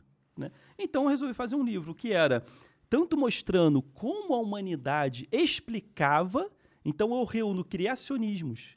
Eu peguei 12 criacionismos Ó, que maneiro. pelo mundo para mostrar como a humanidade explicava a realidade à sua volta. Mas aí o criacionismo que você diz é a maneira como diferentes culturas Isso. explicam o surgimento da, tipo, da vida, por exemplo, né? Assim, tem o Gênesis cristão, que é o clássico, Uhum. né? Moramos em um país que- de, de fé cristã, mas eu queria trazer outras coisas. Tem os índios, por exemplo, da Amazônia, é uma, toda uma outra história. Toda uma outra história. Eu peguei o criacionismo da, do povo eh, Tariana e do povo Dessana. E eu botei nesse livro. Então temos representantes brasileiros. Olha que maneiro. Ne- O criacionismo que ni- ninguém quase conhece. Ninguém, e é, e é- é sensacional as histórias. É sensacional as histórias. Por exemplo, o, o, os Tariana, eh, nós somos feitos de, de trovão. Pô, legal, né? Legal demais. Eles são conhecidos como filhos do trovão. Por quê? No princípio, para eles, ocorreu um grande trovão. E esse trovão cortou o céu e o céu sangrou. Eu achei legal isso, de realmente, né, o trovão pô, cortou o céu. E desse sangue que escorreu, começou a ter a primeira forma de um humanoide. E aí você teve um segundo trovão. Esse segundo trovão começou a formar, esse humanoide começou a tomar forma. Começou a criar carne. E aí você teve um terceiro trovão. O terceiro trovão, quando atingiu, era um gigante. Esse humanoide ele se dividiu em milhares de pedaços de carne que caíram e povoaram o planeta. Cada pedacinho de carne virou uma pessoa. Ai, Era a legal. explicação deles do surgimento da humanidade. Bonito. Legal. Bonito. Legal Né? demais. Isso é uma explicação. Mas aí, vem cá, essas coisas assim, você classifica como criacionismo mesmo? Ou tipo, uma, é uma explicação para a origem da, da, da vida? Olha, é, é o- é o ser humano tentando encontrar explicação, encontrar uma explicação, num cenário né? caótico em que ele mora. É. Né? Porque se a, se a gente volta, por exemplo, tem os índios. Qual, qual outra? Fala mais outras aí que tem. Tem dos índios da, da- daqui do Brasil. É a Dessana. Os índios Dessana. Dessana. Aí que outro? Você falou que tem 12, né? Que você colocou? Ah, sim, sim. É, tem representantes também das, é, das religiões de matriz africana. Certo. Então eu trago o Yorubá, criacionismo Yorubá, que veio para o Brasil e se originou o candomblé. Então falo dos orixás, como que é, a, a, a, fé Yorubá vê a criação do cosmos, como, como Entendi. surgiu, como nasceu os orixás, né? que foi com Olodumaré. Olodumaré foi o grande criador. E até que ele é chamado de Olorum também, porque ele criou céu e terra. E aí, Aie e Orum, é como eles chamam. Terra é, é Aie céu é Orum. Então, o Olorum é senhor de Orum, senhor do, Entendi, do entendi. céu. Legal. Por isso que é Olorum. Ou Olodumaré, tanto faz, né? O nome dele e como ele é chamado. E é bem legal, é bem legal o Yorubá. Ah, porque o- os deuses são humanizados, os orixás são humanizados. Então é é mais divertido para mim do que o Deus perfeito cristão, sabe? Entendi. Então tem tentativa e erro. É, ele- por exemplo, ele- o Olorum ele é o menos cultuado, curiosamente, em questões de oferenda. Os orixás que são os famosos. Porque o Olorum ele terceirizou. Depois que ele criou tudo, ele, ele criou os orixás, ele falou: ó, vocês aí cuidem. Tomem conta aí desse Tomem conta, esse pedaço beleza? Melhor decisão. Melhor decisão. Um belo de um gerente, né? 7 bilhões de pessoas, um saco que é isso. Imagina um Deus cri- cristão, o pessoal pedindo para passar no vestibular, pedindo, sequestrando o santo da igreja. Ai, me dá o prêmio, senão não devolvo. O Santo Antônio que pegava É. o Jesus. Nossa, pelo amor de Deus, terceiriza, terceiriza. E aí os orixás, cada um é ligado a um elemento da natureza. Você tem o Xum, que é ligado aos rios, Iemanjá, dos mares, Oxóssi, das matas.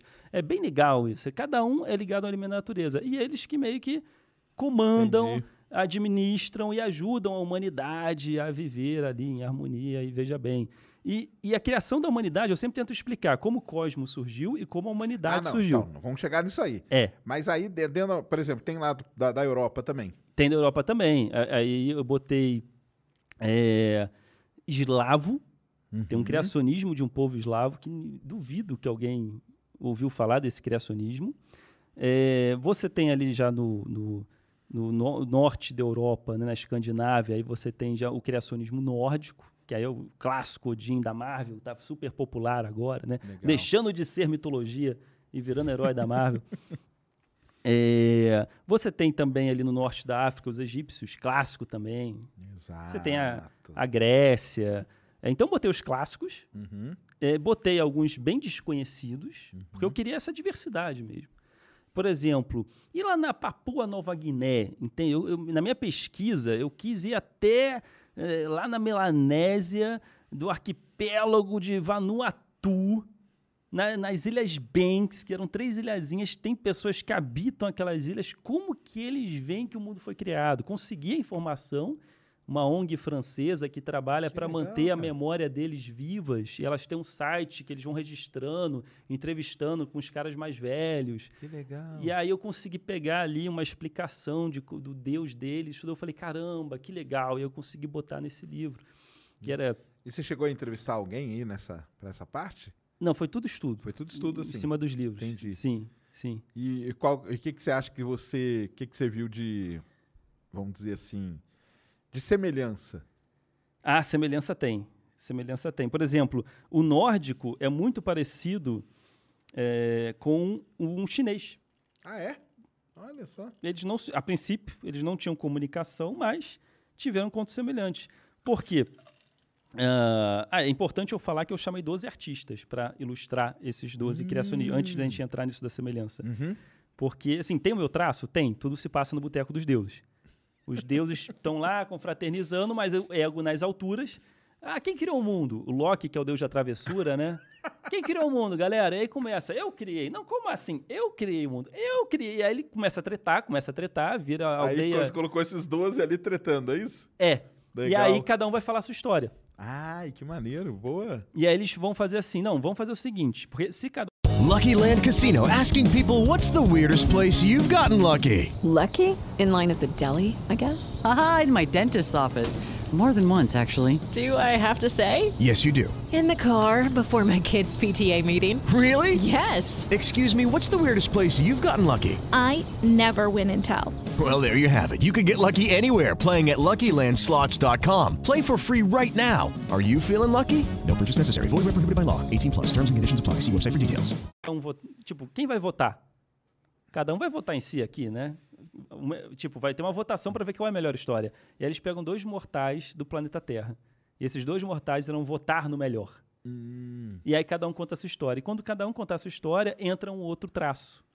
E foi assim que tudo começou. Odin conta dele. Aí foi assim que tudo. Aí entra o traço de outro artista. Então eu convidei legal. 12 super artistas para estar contando essas histórias junto comigo. Olha. E quem são os dois que vão votar na melhor história? Charles Darwin e Georges Lemaitre. Não sei se é assim que se, Isso, fala, se Jorge fala. Que era é o cara do Big Bang. Teorizou o Big Bang. E Por- era um padre, né? Exatamente, padre. padre. jesuíta. Exato. Isso, isso é muito interessante, cara. É um negócio aí que é, que é onde a ciência ali, né? Como, igual você falou, né? Uhum. Porque ali- depois que eu falo sobre eh, como eles viam a realidade à sua volta, aí eu entro na ciência. E como a ciência explica, Ah, através da testagem, sim. como o mundo Entendi. funciona. Você faz primeiro a, a, a visão cultural, Sim, né? Então, como cada cultura interpreta, interpreta aquela realidade. reali- o mundo sendo criado. Exatamente. Aí foi a cultura. E depois vem a ciência, Eu dou uma introdução à ciência. como que ela mostra na- nas Sim. teorias vigentes, mais aceitas aí, né? De como o Jorge Lemaitre, ele explica, aí ele começa a explicar. Antes deles votarem, eles falam assim, podemos dar um pitaco também? A gente, humanoides aqui, humanos, a gente também, pô, criamos umas paradas legais, uma coisa chamada ciência, podemos, ah, os deuses, não, tudo bem, vai lá. E aí eles começam a falar, o Lemaitre, ele começa a explicar a teoria do Big Bang, né? Tudo que foi encontrado, tudo que as evidências, as peças do quebra-cabeça que foram se encaixando. E eu vou didaticamente, bonitinho, explicando etapa por etapa. Criação do cosmos e criação da humanidade. Aí entra Charles Darwin para falar de seleção natural. E ele vai ter uma batalha de hip hop com ornitorrinco. que maneiro. Porque aparece um ornitorrinco negacionista. Entendi. Para contrariar Darwin. Entendi. Darwin fala: Eu vou tentar explicar para vocês, João André, didática, a minha teoria, e para isso eu chamei Bob, ornitorrinco negacionista que irá me contrariar. E aí, aí aparece o Bob. E aí o Charles Darwin vai explicando, e eu pego muitas coisas que as pessoas tentam contrariar Darwin, tipo, ah, se, se eu vim Se de o uma. macaco, como É. macaco ainda existe. Se eu vim de macaco, por que macaco? É clássica essa, clássica. Aí você tem que Essa explicar, pirula gente. dá até um pulo na Pois cadeira. é, a gente não veio de macaco, a gente veio de ancestral comum. Aí, então eu botei o ornitorrinco negacionista para colocar eh, Ele, ele vai fazendo essas é, perguntas, né? esses termos clássicos, né? E aí o Darwin vai falando, não, veja bem, na verdade, é assim, assim. Aí chega uma hora que o ornitorrinco fala, tá bom, então como você me explica? E aí os deuses, oh, vou ter que explicar o ornitorrinco. Aí o Darwin uf, respira fundo, bota um boné para trás, bota um óculos escuro, aí começa, juk, juk, juk, juk. E aí ele começa um hip hop, uma batalha de hip hop entre Darwin e o ornitorrinco, ele tentando explicar o ornitorrinco. É, e, e eu, eu fiz um hip hop no quadrinho. Que legal, cara. Então, Que o livro é maneiro. isso. O livro é isso. Não, é muito legal, né? Tem diversidade, tem história das religiões, culturalmente falando, e tem uma introdução à ciência para o jovem ou o jovem adulto né, Uhum. entender como funciona isso. Né, que não é baseado em um sistema de crença. Né? Você acredita na evolução, você acredita. Não é que está, é diferente, é diferente. E eu tento explicar isso nesse livro. Se quiser, a gente pode sair falando aqui. Né? Se quiser, eu vou embora aqui. Tem Não, ca- é demais isso, cara, porque eu falo pro pessoal, até na questão das constelações, né? Você vai na Amazônia e a astronomia é muito legal, cara. Porque a astronomia tem um negócio que chama arqueoastronomia. Que é Hum. você estudar a astronomia dos índios, dos tipo Ah. Egito Antigo e tal. É, Esses deles caras, é outra. Eles, eles eram uns astrônomos muito foda. Você vê que na China, por exemplo, tem nas paredes lá o registro de supernova, entendeu? Olha Tá só. pintado lá, porque os caras viram aquilo lá no céu e pintaram, entendeu? Uhum. E os primeiros registros de como contar, como contar o tempo, surgiu, é, tá marcado numa, num osso de um macaco que foi encontrado na África há 30 mil anos atrás e tem lá a marquinha que quando você pega, bate direitinho com as fases da lua. Olha só. Então era o jeito que, os caras viam para. Então existe essa duas áreas na astronomia que são muito legais. Uma é a arqueoastronomia, Uhum. que estuda isso, e a outra é a etnoastronomia, que aí é ligado aos índios mesmo, entendeu? Então, porque muita coisa disso aí, o que que os caras faziam, cara? Não tinha outra maneira, eles tinham que olhar para o céu, não tinha o que fazer. Sim. Como que nós vamos medir o tempo vai passar? Cara, temos que olhar aqui, pô, e tem aquelas estrelas, ó, aquelas estrelas aparecem de vez em quando. Quando elas aparecem, chove mais. Quando tá em outra, é seca. Quando tá em outra, é frio. Quando tá em outra, é calor. Então é assim que eles foram medindo e tudo mais. E eles sempre tentam, né? A gente sempre tenta colocar, levar para o céu os, tipo, deuses e tal. Sim. Por isso que tem as constelações. Só que, você vai na Amazônia, por exemplo, a- as constelações nossas hoje são 88. Tem 88 constelações catalogadas. Não são 12, não? Não, 12 é só dos Eu Zodíaco. sei, é, eu tô isso. brincando. Mas são 88. 88, perfeito. Você vai na Amazônia, cara, são 4, 5 só, entendeu? Uhum. Que são as coisas que eles era importante para eles. O que, que eles tinham que ver no Era o céu? suficiente pra para eles se explicar. orientarem. Então tem o barqueiro, que é uma constelação gigantesca, que é um cara em cima de um barco, que Uhum. é o pessoal andando ali nos rios, né, os Uhum. índios andando no rio. Tem a serpente, que é uma constelação que pega o céu quase inteiro, Ó, que legal. que era a serpente lá que eles iam tal. Tem a Ema, que é uma constelação gigantesca. Uhum. Essas constelações são lá do pessoal da Amazônia, cara. Então são, são constelações dali. Tem diferença? Cara, não tem nenhuma, porque as estrelas são as mesmas. Uhum. Mas o cara representou no céu aquilo que era importante para a cultura dele. Sim. A nossa aqui, por exemplo, o que que você, eu, nós temos a ver, por exemplo, com um caçador que vai pegar e vai matar um leão para sobreviver. Nós não temos nada, cara. Nada. Mas lá na Europa tem. Por isso que eles colocaram Orion, leão, Uhum. tudo isso.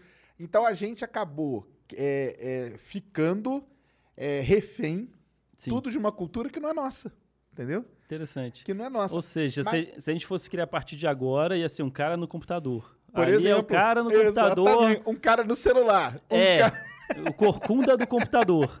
Isso. Seria, seria mais ou Aquele é menos o isso. tablet, que é quadrar, faz um quadrado. É o Exato, tablet. As exato. constelações seriam assim, né? Exato. Porque a- Aquele é o crise de ansiedade. Ali, ó, tá vendo?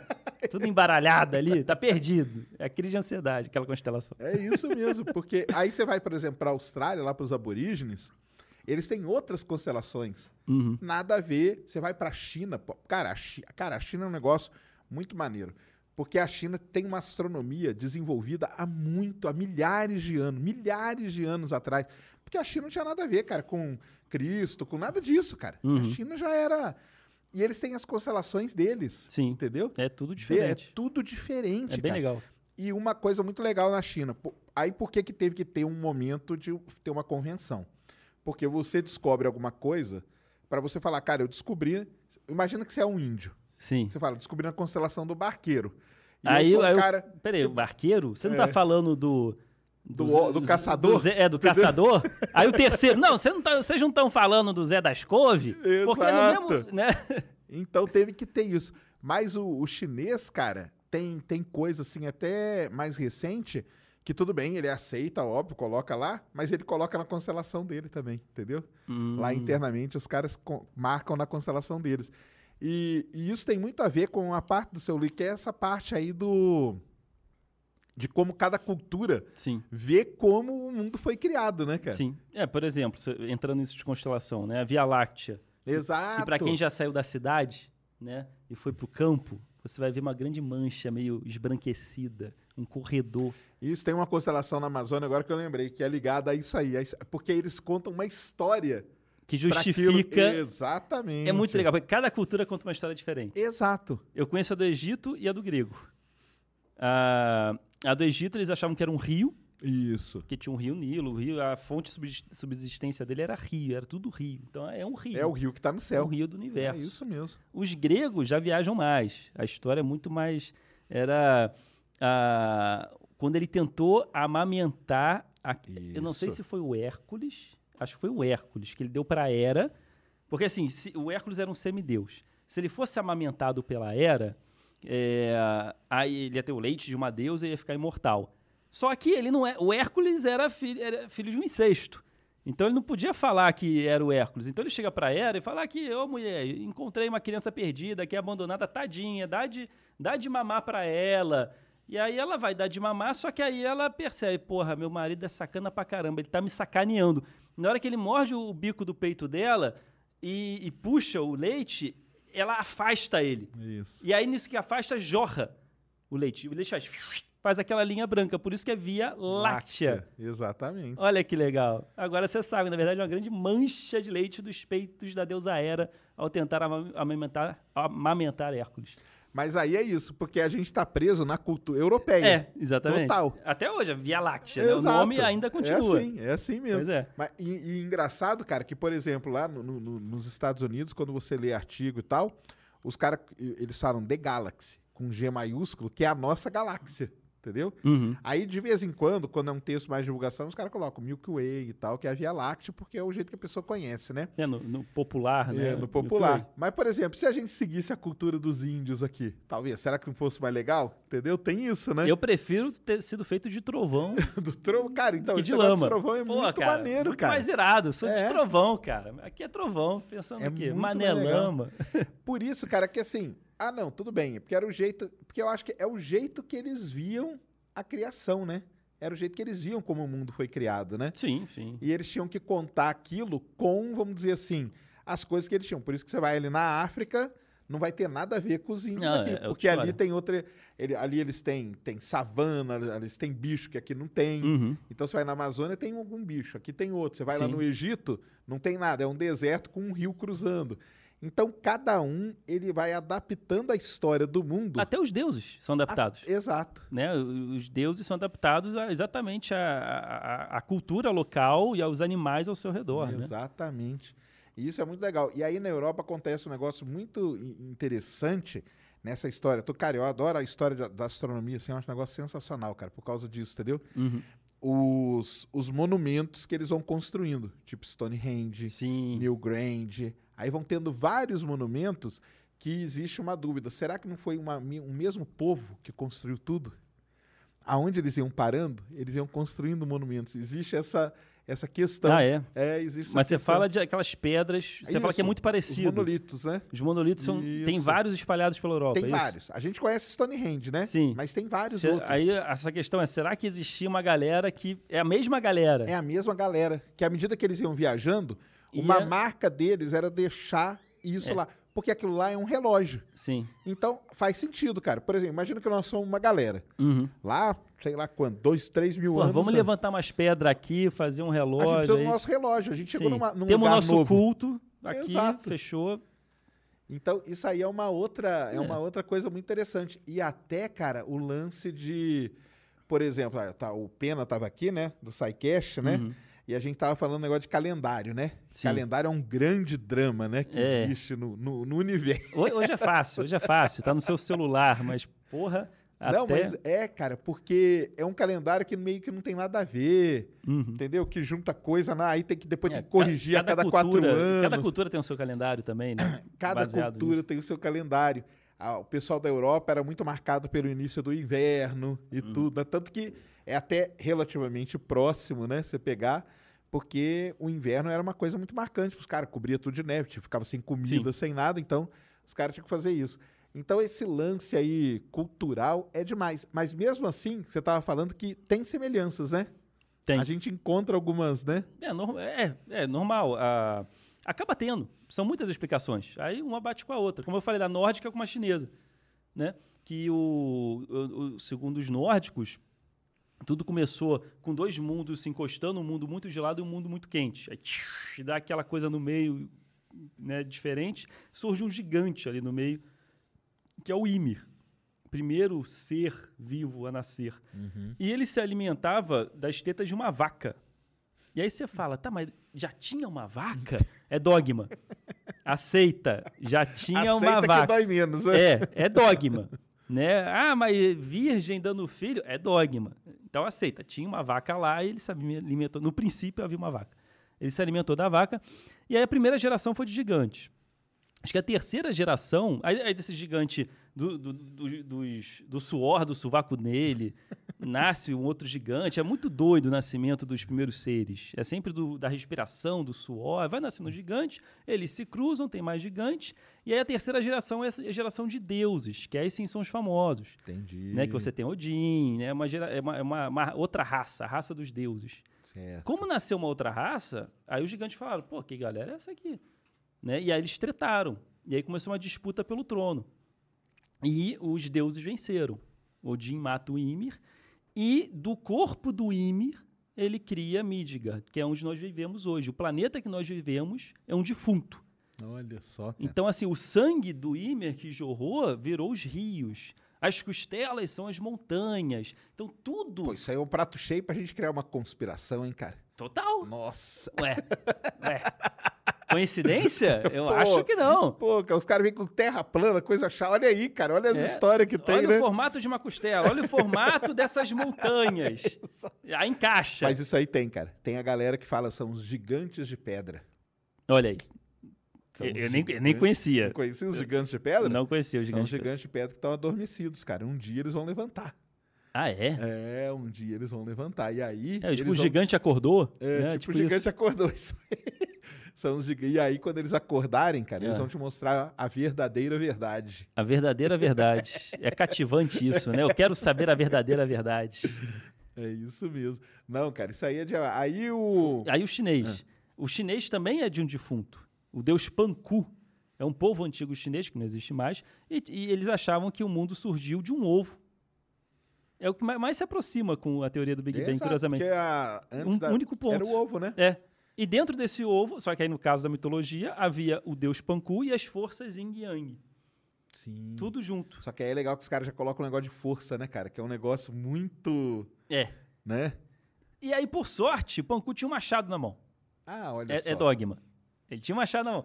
E aí ele rompe o ovo. E aí quando rompe, tudo surge. Aí, ó. Olha que é um Big. Bang. É um Big Bang. Exatamente. E aí o Yin Yang começa a se ajustar no universo. Um é mais pesado, o outro é mais leve. Aí, Aí um, as coisas vão tomando um vira o céu, o outro vira a a terra. terra. Aí o interessante é que o, o- o- só que assim, para manter essa céu e terra, essas forças Yin Yang, o Panku ele segura para não juntar de novo. Entendi. Então na hora que cair. Uhum. rompeu, é para não cair, né? Separou, segura um pouco para colar.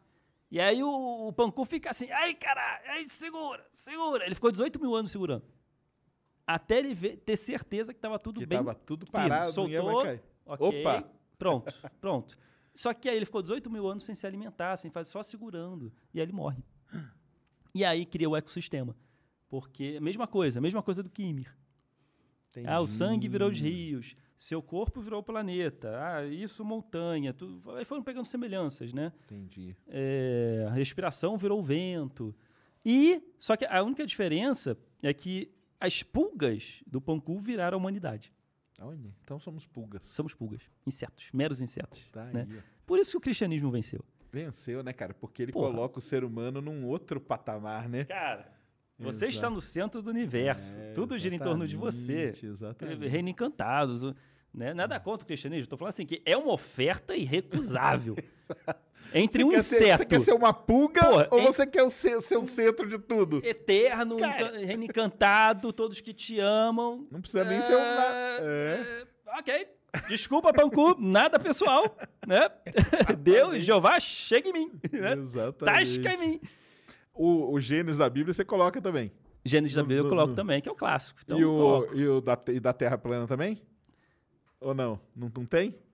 Ah, bem, No começo ali, que Deus criou as águas superiores, as águas Ah, inferiores. pois é, pois é. Né? Que parece que a, a princípio é um terraplanismo, né? Isso. Separa águas de águas. Isso, Né? exato. Aí colocou um domo ali pra poder separar a água superior É, da água inferior Pois e é. Aí tem mais. todo o passo a passo bonitinho. Tem um né? passo a passo. Tem o, o voodoo, que eu botei também, que veio da África, que é até interessante, porque ele ainda bota uma borda em volta. Aí, ó. É É, a pi- a borda, cara. É pizza de catupiry, Isso. porque assim, quando a- a- o É, Maú... mas aí esse aí tá parecido com a Terra plana. Tá parecido? É, porque o mapa da Terra plana, Tem borda. a Antártica não, não existe. Ela é esticada e é a borda de Catupiry. Então, eu aconselho os terraplanistas a estudarem a- o criacionismo voodoo. Aí, ó. Porque o Maú, Maulizar, Deus da criação, Aí, cara, você descobriu a origem do negócio, ele cara. achou que ia tudo transbordar e cair. Ele, ele criou tanta natureza, Ah. tanta floresta, montanha, que ele falou, vai escorrer. É, Aí, vai Você escorrer. achou? Aí, E aí JP, deixa eu dar um pá aqui. JP, prepara aí o corte, ó. Descobrimos a origem da Terra plana. Aí, ó. Descobrimos. Não tem nada a ver com a Bíblia, tem que a ver com o quê? Cara, aí, O ó. criacionismo voodoo. Olha aí, cara. Exatamente. Tá aí, tá do aí. reino de Daomé. Era a civilização ali da costa da África, do continente africano. O pessoal só fica, conhece Império Romano, grego. Nós tivemos o Império de Oió e o Reino de Daomé, que foram dois grandes reinos da costa africana, ali onde fica a Nigéria, Uhum. eh, Níger, naquela área, reinos que duraram mais de 500 anos, né? E que a- a- alguns membros desses povos foram escravizados, levaram pras a- levado, levados para as Américas e levaram sua cultura, suas crenças, né? Quem era do Império de Oió era da crença Yorubá. E aí foi, e, e eles foram eh, levados para a América do Sul. Certo. E aí se iniciou, aí são os orixás. Né? E aí e aí aqui no Brasil teve o candomblé e depois a Umbanda. Que a Umbanda aceitou uma mistura com o catolicismo, com o espiritismo, e aí ficou uma coisa mais misturada que veio um pouco depois. O candomblé seria a raiz. Essa é a diferença. Tem pessoas que têm. Que, ah, qual que é a diferença de candomblé e Umbanda? Candomblé, é, é a- eles É tentam a manter a tradição, a origem que veio da África, né? É, e a Ubanda já aceita a, a, a- a mistura, digamos assim. Né? Pega, pega o candomblé, pega o catolicismo, pega o espiritismo, bota no liquidificador. Ubanda. Saiu. Né? Resumidamente, tá, gente? Obviamente tem uma exceção aqui, uma exceção ali. Estou tentando aqui é, é, criar uma metáfora. Claro. Ok, claro. criar uma metáfora. E, e quem era do reino de Daomé era o povo com a crença do voodoo, que foi mais para a América Central e América do Norte. Aí, ó, cara. Por isso que tem o voodoo, norte-americano. Entendi. Você tem, acho que é santerina cubana. Você tem o voodoo haitiano. Então, Yorubá ficou na América do Sul, vo- voodoo América E aí, Central. como que é a história? Ele foi lá, diferentes. criou tanta natureza que ia transbordar Ia transbordar do planeta, da, da- da da, Terra plana. da, da, disso, do e prato. aí ele pensou, eu vou ter que criar uma borda. E no- mas no caso dele, acabei de lembrar, no caso dele era uma cobra. Entendi. Era uma cobra que contornava e segurava tudo. Olha só, aí, ó, escorrer. é a cobra, cara, é a serpente que manda em tudo, Liguem os cara. pontos, liguem Olha os só. pontos. Coincidência? Eu acho que não. É bem legal, cara. É uma serpente chamada Aidu Edo, pelo que eu me lembre. E ele viaja na boca da serpente, eles vão criando tudo. Uau, tipo história sem fim. Certo. O Atreio, é, o Falco, Falco, né? Aham. É tipo isso, o Falco e ele, uhul, vamos criando, e ia criando tudo. E existe evidências do Falco, do Voodoo, do A- Aido Idu. São as montanhas, porque é o cocô dele. Olha aí. As fezes que ele deixava no caminho se tornaram as Isso- montanhas. Isso, aí dá uma teoria da conspiração, isso- cara. Show de bola, cara. Cara, você não tá entendendo, sacane. Eu tenho que comprovar, porque existem minerais preciosos nas montanhas. Aí, ó, lógico. Porque é cocô de, de, de É Deus. cocô cristalizado, né? Tá. Sem mais, sem mais. Acabou, cara.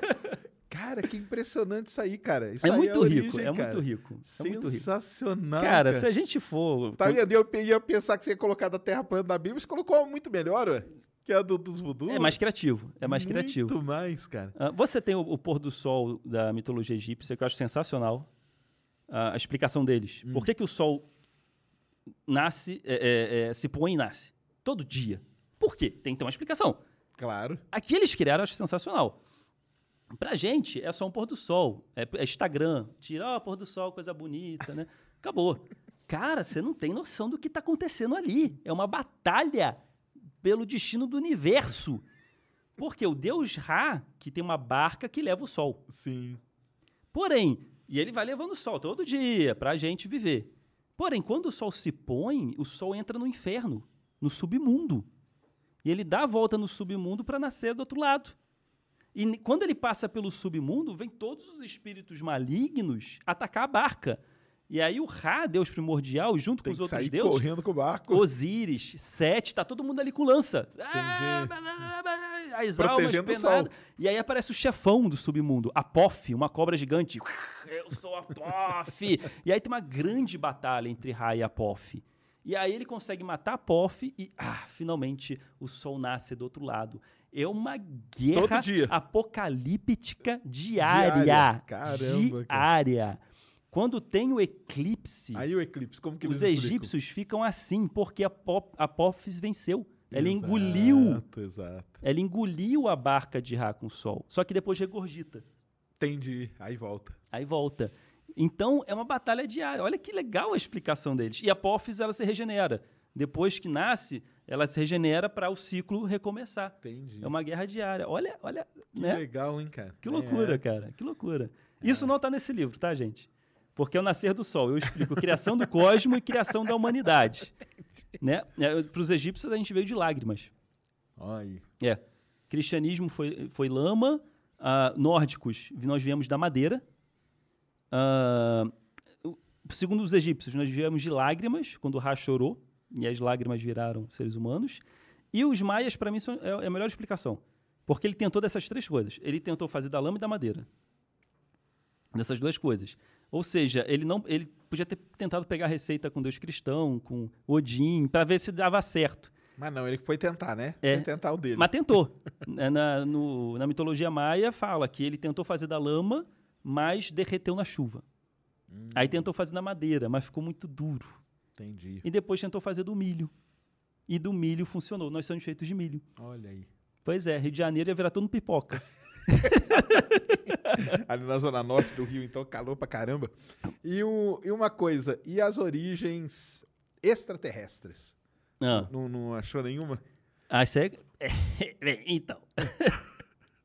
Ah, é- é- é- Tipo aqui, baseado lá no Ai, nosso ai. querido Eram os Deuses Astronautas. Ah, bem, se a gente for entrar nesse assunto, ah, é, é o alienígena das lacunas. O que, que é o alienígena das lacunas? Eu vou primeiro explicar o que, que é o Deus das lacunas, né? Tá. Que, sendo é, resumido, é, uma, é, uma, é um pensamento cético, o Deus das lacunas, que é que é, os deuses existem para uh, preencher as lacunas do nosso desconhecido. Exemplo, antigamente era o deus da nuvem, deus do fogo, deus da chuva, era ligado a coisas, elementos da natureza. Hoje em dia, um isqueiro faz foguinho. Você fala, ah, deus do fogo, olha aqui na sua cara, haha, faz Porque foguinho. não tinha explicação. Não tinha explicação. Jogava na conta dos deuses. Né? Exatamente. E aí, quando essa lacuna é preenchida, o espaço de Deus diminui. E essa é a teoria do Deus das lacunas, uhum. certo? E aí, para mim, você tem um alienígena das lacunas. Claro. Quando você não encontra vestígios daquela civilização de que, por exemplo, Coliseu não foi feito pelos alienígenas, porque você tem lá quem fez, o arquiteto, as pessoas construíram, como foi feito. Então, não precisa ter alienígena. Mas as pirâmides... É mais difícil de encontrar, veja bem, tem um buraco aqui. Tem um buraco aqui. Logo, você preenche com os alienígenas. Exatamente. Todo buraco que você. É impressionante porque a gente precisa de resposta. E todo buraco que a gente encontra de uma civilização, a gente coloca alienígena. É o alienígena das lacunas. Né? É, é a gente achar que os nossos antepassados não eram não idiotas, era, não eram capazes de fazer aquelas coisas. Capacidade humana, né? Muito Pô, sub, né? Julgada é, ali, né, pois cara? é, cara. Os caras não tinham, claro, tinha condição pra caramba, cara, né? E é o que eu brinco, né, cara? O ET, cara, ele não vai viajar a metade da galáxia e vir aqui empilhar pedra, cara. Pois é. Não vai fazer isso, entendeu?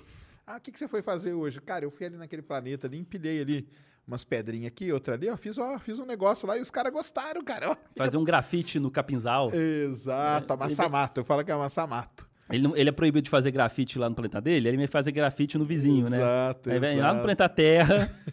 imagina a grana. Atravessa quantas, a galáxia para isso. Quantas né? moedas intergalácticas, não sei se é privado ou se é estatal, a, o projeto da nave chegar até o planeta Terra, mas deve ser caro aquilo. Deve ser caro. Né? Exatamente, né? Para quê? É, abduzir vacas, subir pedras e, não, é e fazer grafite. Mas no... nessa, na sua pesquisa, assim, você não chegou a. Porque tem, né? O quê? Existe essa, vamos dizer, essa teoria, né?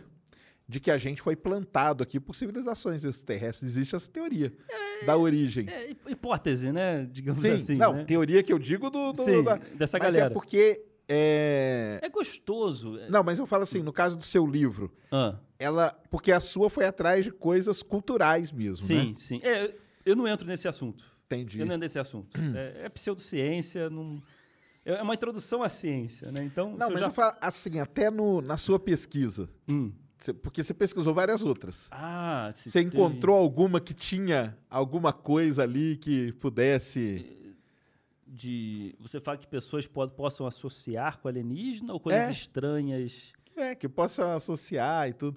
Porque muitas dessas, que é, por exemplo, você pega ali o, o- Ah, veio tal gigante e tal. Uhum. Cara, pode ser um alienígena gigante, ué. Ah, sim. É, dá pra associar. Entendi? Entendeu o que eu tô falando? sim. É isso aí. É, na minha pesquisa, não, não cheguei a ver, assim, de. Sim. Ah, alguns ligam isso, mas, mas facilmente daria pra criar várias teorias da conspiração. Porque, mas você sabe que tem, né? Tem o pessoal do. Você trata do design inteligente aí, não? Não. Não, não toca nisso? Eu não toco no design inteligente. Entendi, entendi. Mas, Tá. assim, ah, deixa eu dar um exemplo E o aqui. que, que você acha do design inteligente? Não, é, é, é criança. É criança. Se você achar que é criança, tudo bem. Você pode acreditar. Mas né? aí você acha que é uma, é uma. Seria uma versão moderna de alguma dessas.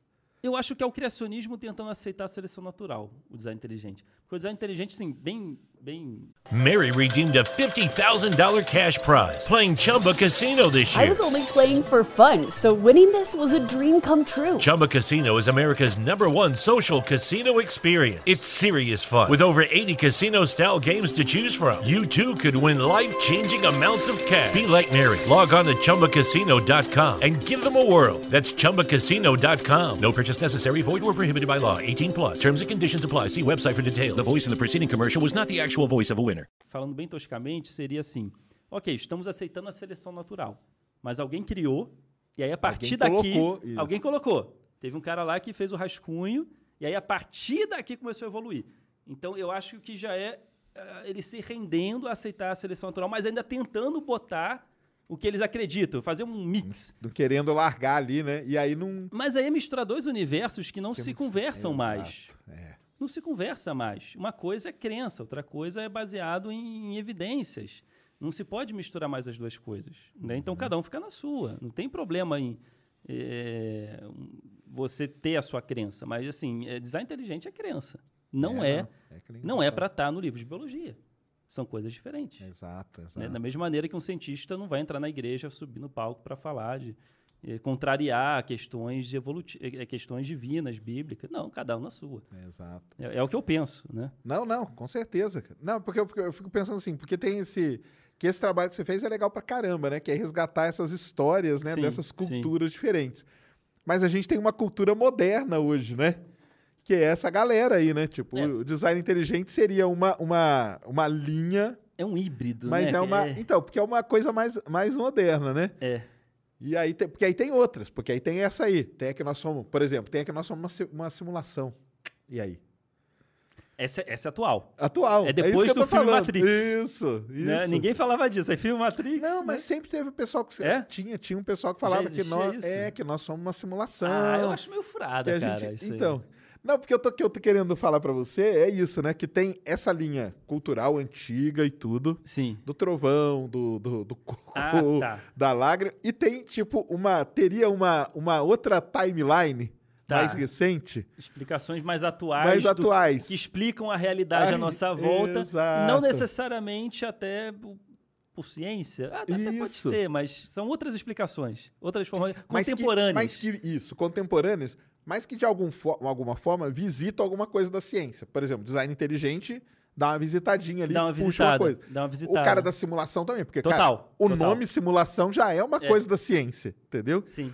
E é o- legal isso. E a galera que planta, né? Que a gente já foi plantado aqui por alienígenas, Olha, entendeu? olha que interessante. Você já vai vendo a crenças se adaptando à tecnologia. Isso, é isso que eu tô querendo, isso que eu tava querendo chegar. Porque hoje a gente nasce com tecnologia, cresce com tecnologia, e, e a pessoa que ela é, é movida por fé, por crença em acreditar, ela acaba criando um universo que une esses dois mundos. Ah, tem que unir, porque não tem como, né, cara? Eu me atrevo a dizer até, será que um dia vai existir um Deus tecnológico? Será que já não tem? Será que já não Aí, tem? É, então. Né? Porque Deus sempre foi aquela coisa ah, divino espiritual. Será que Então, teremos daqui a que mil ser o anos? então, como que vai ser o futuro aí? É. Que é uma coisa, até o Pena teve aqui, cara, que é o negócio da consciência, entendeu? Da, Uhum. con- da, da IA. Sim. Será que nós vamos, em algum momento, endeusar uma IA? E aí? Olha, pode soar estranho hoje, mas eu acho muito plausível. Muito. Eu Da também gente acho. ter Eu também acho muito. um Deus é, todo eletrônico, um Deus virtual, um Deus. É estranho hoje. Você fala, não, um Deus virtual, não, Deus é espiritual, Deus está dentro de nós. Cara, espera aí uns 500 anos. 500? Eu acho que muito antes, É? cara. Eu, ah, do jeito que tá evoluindo esse negócio de inteligência artificial e tudo, cara, Uhum. daqui a pouco, cara, vai, vai surgir religi uma religião que tenha como um deus uma coisa que, tipo, É. cara, e aí, cê- eu fico até com medo disso, porque pode ser o momento que os caras falam aqui, ó, juntamos aqui, ó, ciência com religião, será que não? Uau, será que volta, Ó, né? olha Se aí. encontrar um dia. Olha que doideira, cara. Olha só, pra rezar tem que ter Wi-Fi. Exato. né, tem que ter sinal. Exatamente. Cara, porque é um negócio assim que. Igual eu falei, né? O Pena teve aqui, né? E, Aham. ele, e ele é o cara, ele tá estudando o lance da, da IA tomar uma consciência. Porque hoje é um robô, né? Então tá lá o robô, tá o, vai lá, joga xadrez, né? Mexe, Hum. tá, não sei o quê. Tem o cachorrinho lá do Elon Musk que visita ali as, as coisas. Tem o cachorrinho da Boston Dynamics, você vai lá dar um chute nele, ele não reclama, né? Nem Ah, sim, que ele não sim. cai e tal, não sei o quê. Mas será que num momento ela não vai evoluindo de uma maneira, uma evolução nisso aí, que chega num momento que a IA tenha uma consciência, cara. E aí o exemplo que ele deu foi sensacional. Ele falou o seguinte, cara. Por exemplo, nós somos superiores ao macaco. Uhum. Se a gente vier com o macaco aqui, nós vamos servir o macaco? O que, que a gente vai fazer? Vai ali pegar uma banana pro macaco e tal. A gente rapidamente vê que a gente sabe fazer mais coisas que o macaco. Uhum. Cê- aí ele falou esse negócio, cara, eu fiquei pensando desde o dia que ele falou. Vai ter um momento que a IA, hoje ela depende da gente, porque a gente tem que ir lá e programar ela. E se chegar um momento que ela fala assim, cara, eu não dependo mais desses caras aí, entendeu? A gente já consegue se A comunicar. gente vai virar o já- macaco. a gente vai virar o macaco deles, cara. Eles Entendeu? que vão trazer a bananinha. Olha, seres Exata- humanos. Exatamente, Ah. cara. Ainda estão aprendendo física quântica, tadinho. Exato, porque o poder de aprendizado é muito maior, a comunicação é muito maior. Então tem, cara, tem isso aí. Fica uma dica para um próximo livro, você es- Expandir, né? expandir, cara. E além. E além E depois? É, E pra onde vamos? Para onde vamos? Porque é a outra questão. A- as questões É. é. de onde viemos, Eu tô aqui no, de onde viemos. pra onde vamos, Uhum. e aí você pode pôr uma no meio aí que é se estamos sós ou não, entendeu? Eu vi um texto uma vez de um cara no Twitter falando: imagina quando, se quando você morrer, no dia que você morrer, alguém tira o óculos de você e fala: e aí, como é que foi? Exato. Caralho, pera aí. Exatamente. Cara, é um negócio assim que a gente. É igual a gente falou, cara, é uma viagem total, viu, galera? É uma É, viagem sim, total. a gente tá aqui especulando. Exato. É. Mas, cara, como o Pena disse aqui, não é uma coisa que pode estar muito distante, não, cara. Entendeu? Uhum. Não tá muito distante. Com a, com a velocidade que as coisas estão evoluindo, Sim. entendeu? E, e- e será que a inteligência artificial, uma vez que ultrapasse a gente, tanto em criatividade quanto em, em raciocinar, a gente consideraria um ser Aí, ó. ou uma máquina? Aí. É esse que é Né? o. Aí é começa a entrar nesse. essa- Eu posso dar um tiro nesse robô? Aí. Eu vou ser preso? Porque. Porque é aí que, aí que entra o Pena. Ele fala, porque ele pode ter consciência, cara. Uhum. E aí você tá. E aí você alega, não, mas eu, eu tenho aqui um código genético e ele também tem um código. Exato. Ele também tem um código. Exatamente. E aí? E agora? O que, que divide? Westworld é, é uma série que trabalha com isso. Eu adorei a primeira. Eu só vejo a primeira temporada. Eu amei. a- Não sei se você chegou a ver a primeira Não, temporada. não vi. Porque ele trabalha com isso, uma inteligência artificial que chegou no nível Evoluído. evoluído, Aham. é só que é um parque de diversão. Ele, ele foi criado para ser um parque de diversão. Tem esses parques que é, o- é, tem uns robozinhos de Velho Oeste. Sim. Começou assim. Aí chegou investidores tipo Elon Musk, papapá, papapá, papapá, e criou os robozinhos, robozinhos de Velho Oeste, assim, é, você não consegue ver a diferença. Entendi. E aí entra nessa questão de, será que eu posso dar um tiro nele? No início, quando eu comecei a ver a série, eu achava assim, não, é um robô, é uma torradeira. É- é- é, eu só tô tendo pena dele porque ele tem traços humanos. Ah, aí, aí você sente empatia porque tem traços humanos.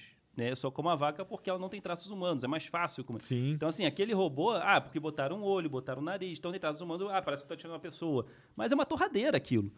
Sei lá, meu pensamento era esse. Então, assim, pra mim, ah, eu atiraria no robô porque é uma torradeira, não é uma pessoa. Só que você vai ver na série, você vai ver na série e você fala, caralho, não é um robô. Tipo, não é. A, sua, a sua visão é uma visão conservadora, né? de- Certo, né, certo. de, é, eu, eu que usava torradeira, né? Então acho que é uma torradeira. Não é uma torradeira.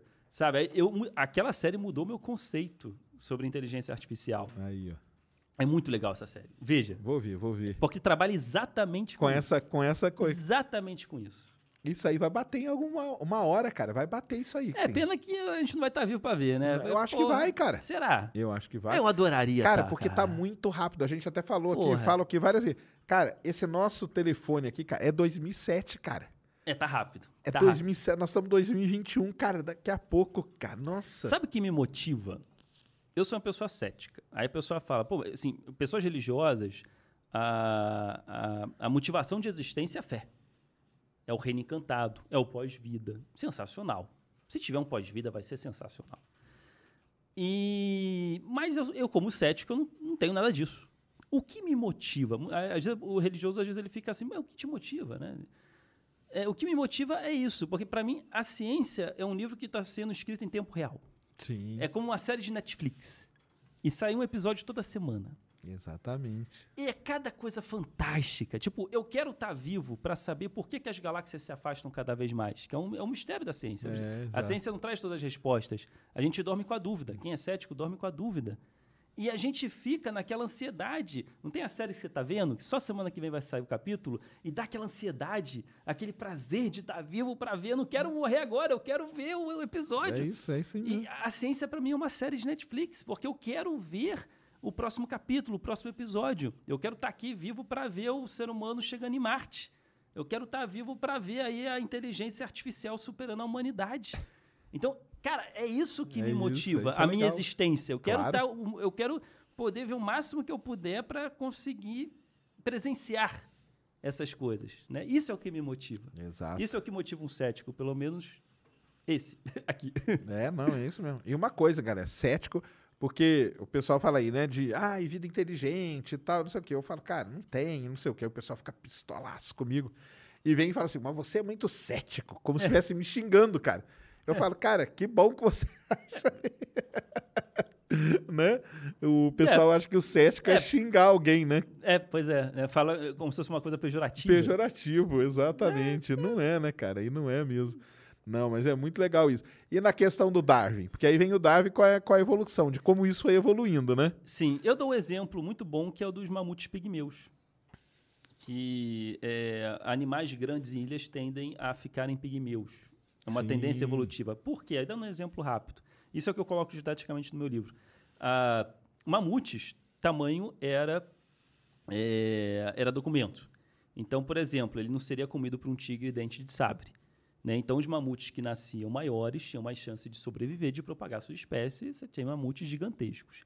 Porém, um pequeno grupo de mamutes, lá em uma ilha do, da região que hoje é Estados Unidos, não lembro exatamente qual, que se desprendeu e um grupo virou uma ilha, um pedaço do continente se desprendeu, virou uma ilha e um grupo de mamutes ficou ali preso. E aí o jogo virou. Para sobreviver, eles tinham que diminuir de tamanho, né? Exatamente. Por quê? Por quê? Não tinha predadores ali para eles. Não precisava daquele tamanho todo. Mas não necessariamente isso. A comida na ilha era escassa. Claro. Então, quanto maior o seu corpo, mais comida você precisa para sobreviver. Logo, mais dificuldade você agora terá de sobreviver nessa ilha. Logo, os mamutes grandes começaram a ter mais dificuldade de sobrevivência e os mamutes que nasciam menores, né, com uma mu- mutação genética ali que nasciam menores, precisavam de menos comida. Mais chance de sobreviver, mais chance de propagar a sua espécie. Mil anos depois, dois mil anos depois, você tem uma espécie nova de mamutes pigmeus naquela ilha. Olha aí. Por isso que animais grandes em ilhas tendem a diminuir de tamanho. Isso é seleção natural agindo. E eu dou esse exemplo no livro. E eu, eu até falei pro Pirula, né, cara, que eu acho que é um grande, um- a grande treta aí do negócio da, do Darwin, cara, vem pelo nome, entendeu?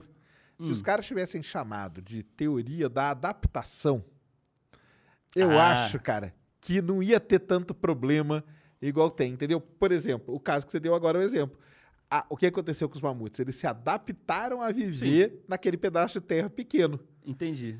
Porque o lance da a evolução, qual que é o, gran- o grande problema? Isso eu conversei com o Pirula quando Bate veio de aqui. frente. É, porque a evolução você sempre acha que uma coisa evoluiu, quer dizer que a outra acabou. Esse é o, a visão intuitiva de qualquer pessoa. Ah, cara, evoluiu igual Pokémon. Pokémon não, porque o Pokémon outro, ele ainda existe, né? Sim. Mas uma coisa evolui, quer dizer que ela ficou melhor do que a outra que é. E não é isso, né, cara?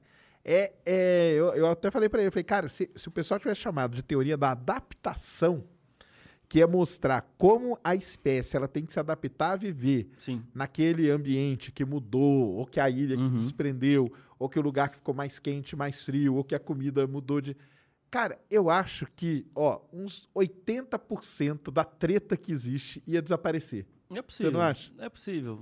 Talvez não batesse de frente também com questões religiosas. Exato, não ia bater Né? religiosa, Ah, é não, ia ter, não ia ter esse negócio do, ah, mas se o ser humano existe, por que, que o macaco ainda É. existe? Isso não ia ter, cara. Porque, ah, não, ser. cara, porque a gente adaptou, o macaco tá lá adaptado ao mundo dele, nós estamos adaptados ao nosso e tá tudo bem, entendeu? Então, Viver é, assim. O nome ficou meio como uma afronta, né? O A- a, nome- ideologia local que predominava. Exato, cara. Né? Bateu de frente. Exato. Então, eu é acho que interessante isso da adaptação, porque a gente acha que a gente é evoluído mais do que um peixe, porém na água a gente morre afogado, a gente não respira. E um peixe sobrevive. Então, na verdade, não é que um está acima do outro, ele é adaptado para aquele ambiente, ambiente onde que ele vive. tá. Exato, cara. Exatamente. É um peixe pra mim. nada muito melhor que a gente. Claro.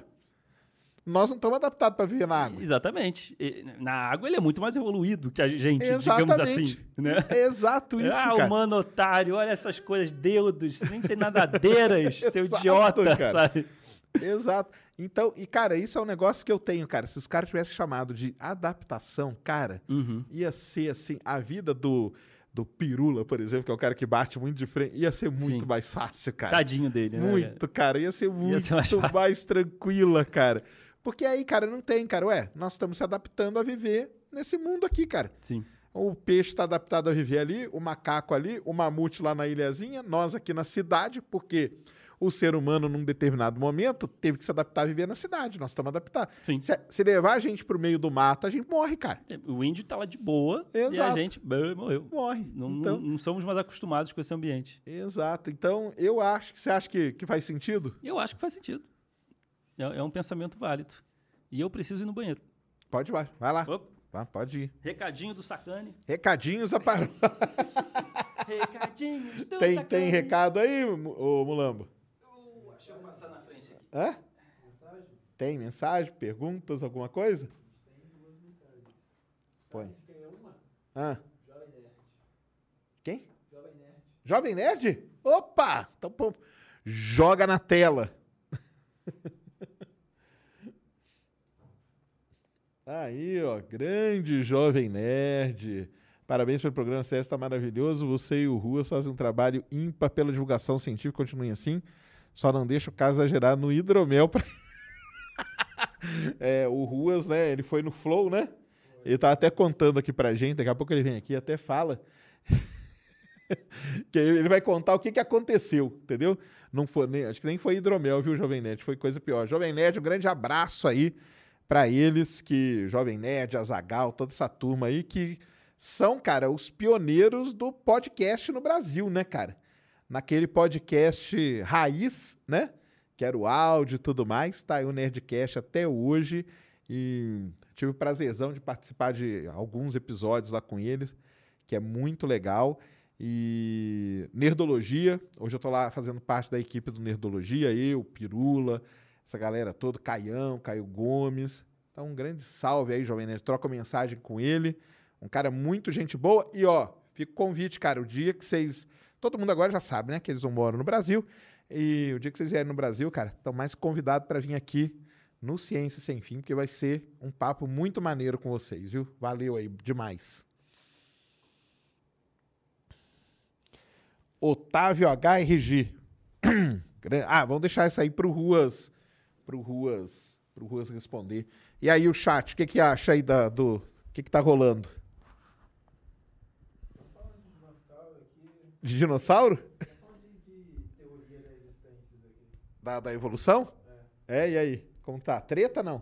Não, não. Não, tá tranquilo?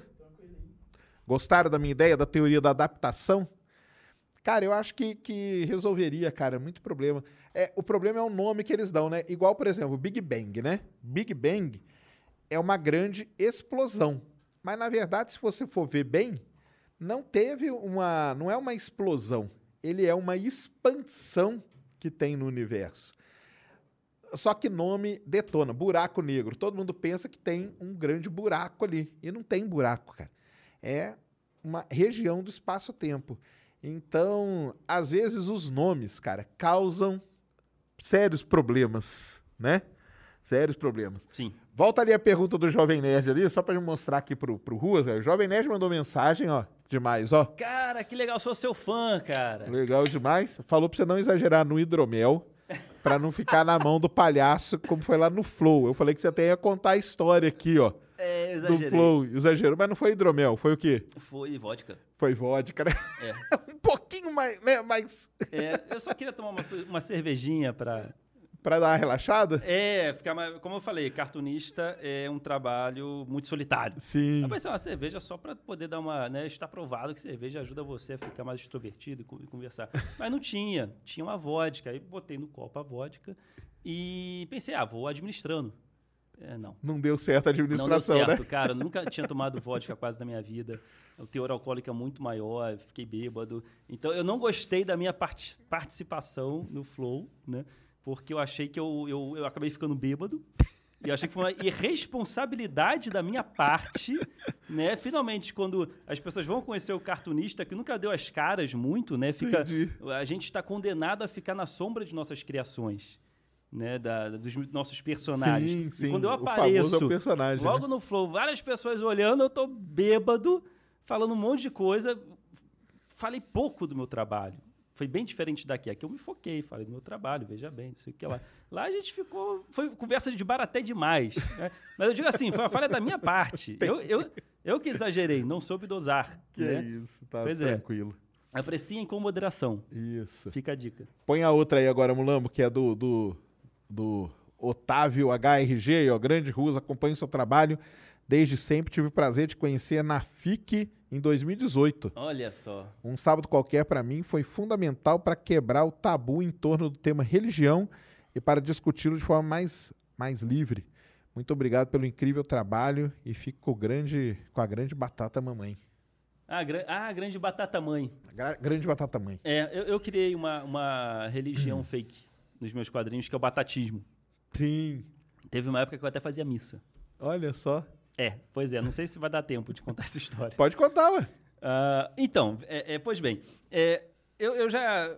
Faz um tempo que eu não prego a palavra da batata. Mas eu pensei assim, cara, não é difícil criar uma religião.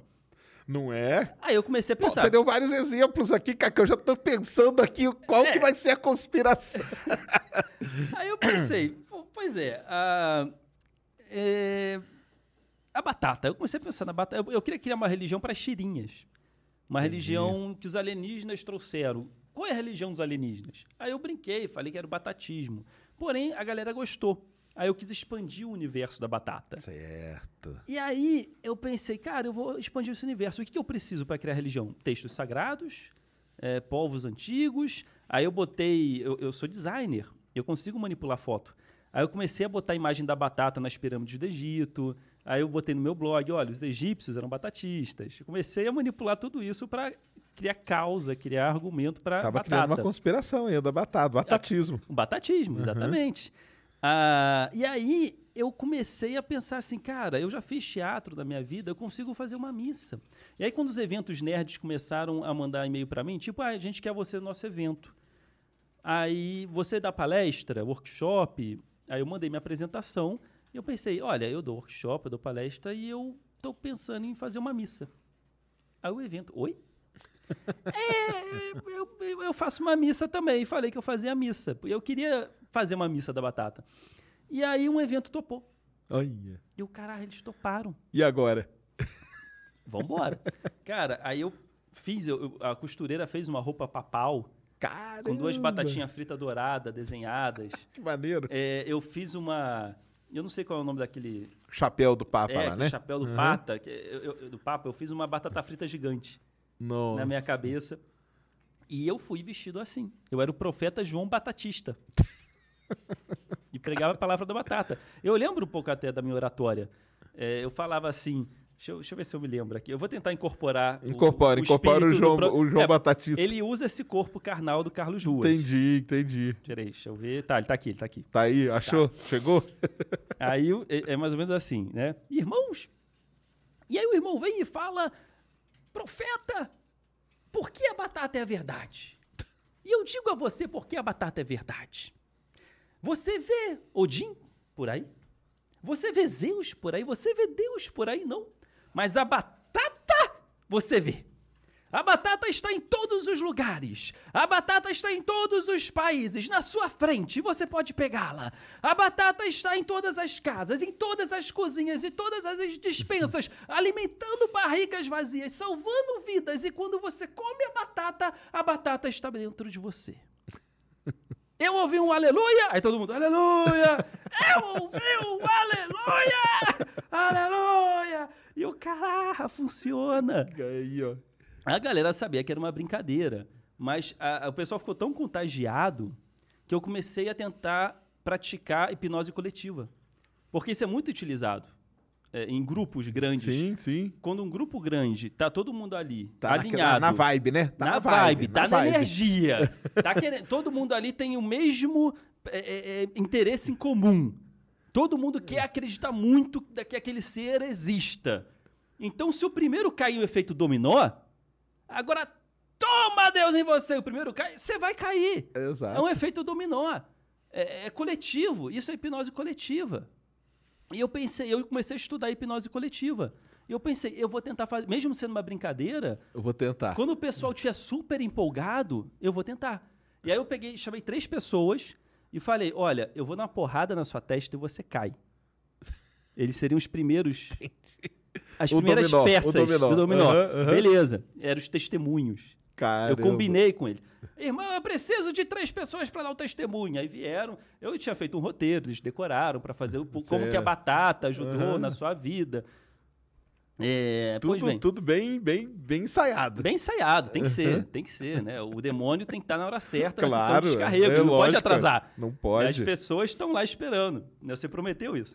E aí eu cheguei, ah, batata, essa, aqui, essa parte que eu falo, eu ouvi um aleluia, todo mundo, aleluia. Aí eu percebi, a galera tá Tá, empolgada. tá na vibe. Tá é na agora. vibe. É agora. Aí eu olhei pra pessoa que tava do meu lado, olhei pra ela, dei aquela piscadinha, fui na testa. Ah. Receba a batata! Pá! Aí ela caiu. Aí eu olhei pra plateia. Dei um Hadouken. Receba a batata! Metade caiu. Caramba, Metade que caiu. doideira. Pra você ver, mesmo quando é uma brincadeira, o poder que é Claro. a hipnose coletiva. Quando as pessoas querem acreditar muito Elas nisso. querem, cara. ao Elas estão envolvidas, né? Tão se envolvem. envolvidas, Se se envolvem. envolvem. É isso. Sabe, minha vida é isso, eu dedico a isso, eu acredito nisso, eu vou cair. Eu vou cair, meu corpo cai. Não, não, não, não é consciente, é inconsciente. É inconsciente, né?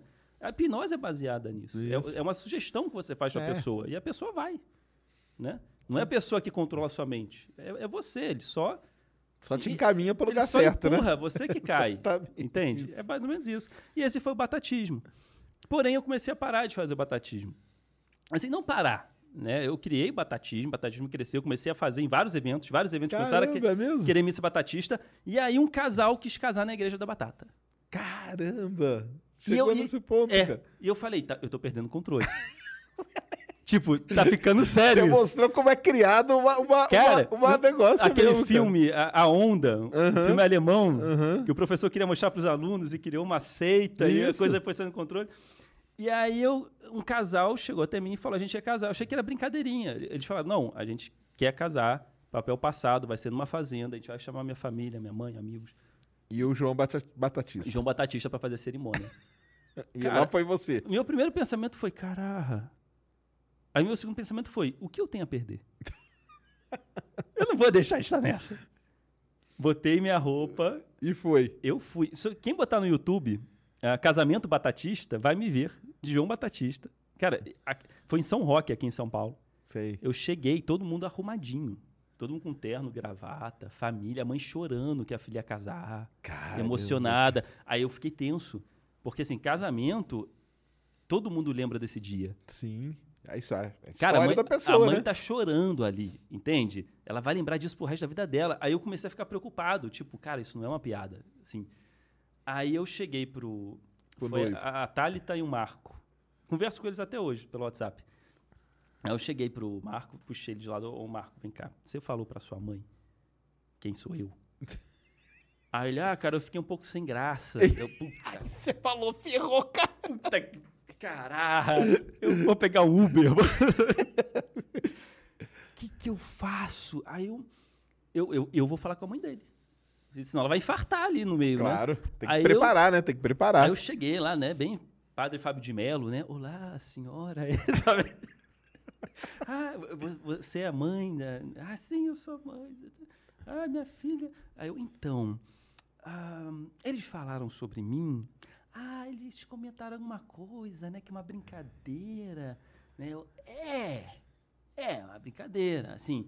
Aí eu, eu- cara, eu tive que fazer toda uma... Toda uma volta pra. é, né, claro. Assim, olha, seus filhos são nerds, né? Eles adoram o universo nerd que os rodeia. Tem muita coisa na internet que é nerd. E aí você tem também. é, como é que eu falo Igreja da Batata? né? Ah, e aí você fala, você tem é, coisas engraçadas na internet, né? E eles acharam interessante né, o, o- batatismo e pediram para eu fazer a missa. Mas tá tudo bem, né? Tá tudo bem. Ela, não, tá, tá tudo bem. Eu tentei amaciar ali, né? Fiquei preocupado. Tentei amaciar. E aí, quando chegou a hora da missa, eh, eu fiz todo um texto. Certo. Eu procurei saber Um texto diferente pra- Sim. Pra ser ficou legal, ficou legal o texto. personalizado. Eu falava que o, o bacon e a batata são bem interessantes juntos, né? Aí eu falava, a batata vivia bem sozinha, a batata vive bem sendo batata, o bacon vive bem sendo bacon, mas quando a batata e o bacon se encontraram, eles ficaram muito mais interessantes. Lucky Land Casino asking people what's the weirdest place you've gotten lucky? Lucky? In line at the deli, I guess? Haha, in my dentist's office. More than once, actually. Do I have to say? Yes, you do. In the car before my kids' PTA meeting. Really? Yes. Excuse me, what's the weirdest place you've gotten lucky? I never win and tell. Well, there you have it. You can get lucky anywhere playing at LuckyLandSlots.com. Play for free right now. Are you feeling lucky? No purchase necessary. Void where prohibited by law. 18 plus. Terms and conditions apply. See website for details. Eles ficaram muito mais gostosos.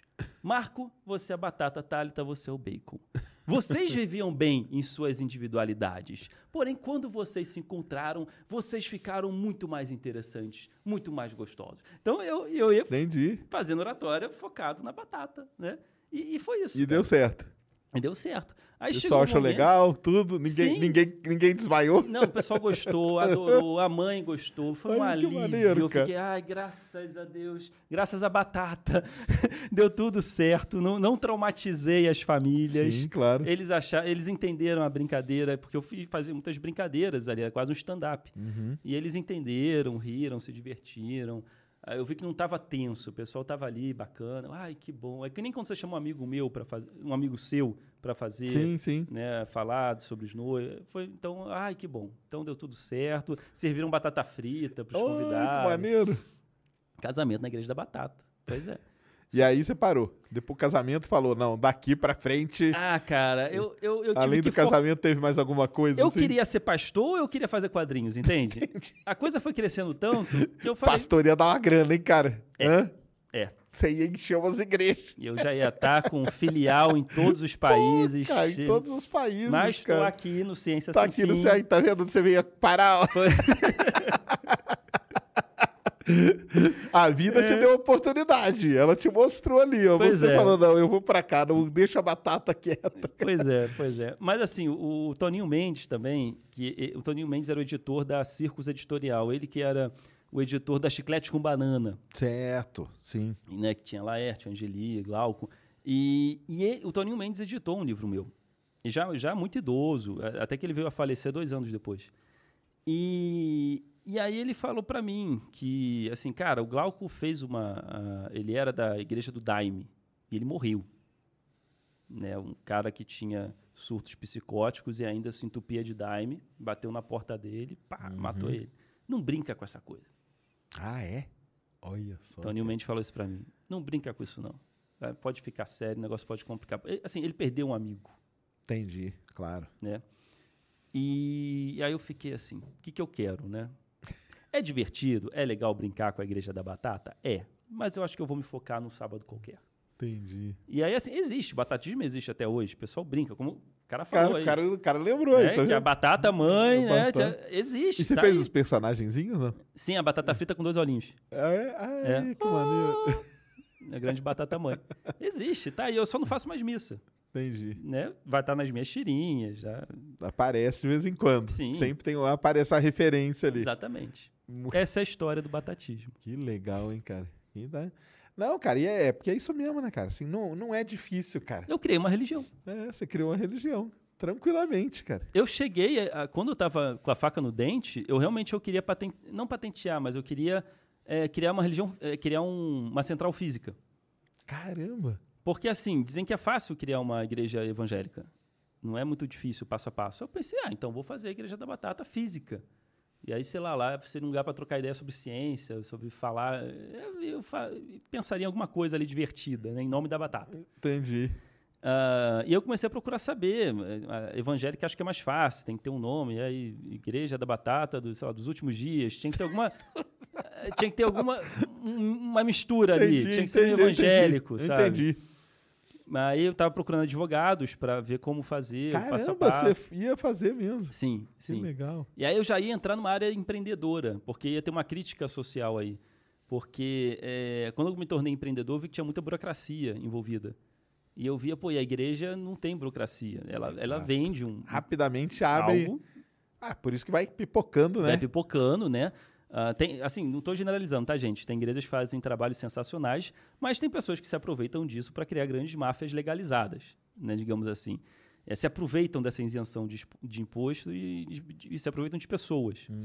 É, e aí eu pensei, cara, eu vou. E, e se eu brincar com isso e, e, e começar a botar isso como uma crítica com relação a, em vez de criar uma empresa, você que quer empreender, fazer a economia Cria do seu uma igreja. fazer economia do seu país girar, você que tem uma ideia, é, cria uma igreja, cria uma filial batatista.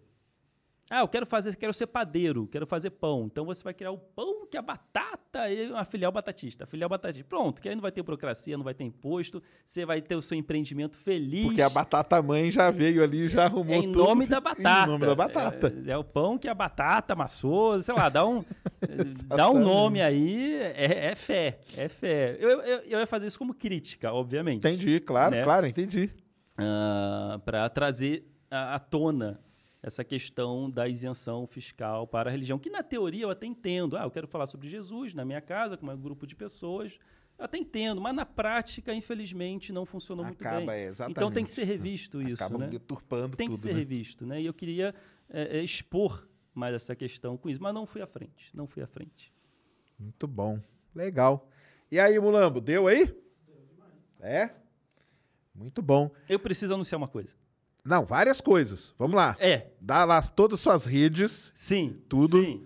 Pode anunciar tudo aí. É, É. a hora de anunciar. Onde a pessoa encontra o livro, né? Não Vamos falei, lá. Fala primeiro do livro, então. Pois então é. vamos lá. De onde viemos? De onde viemos, de Carlos Ruas. Você não encontra ainda ele na internet, porque ele foi um financiamento coletivo feito pelo Catarse.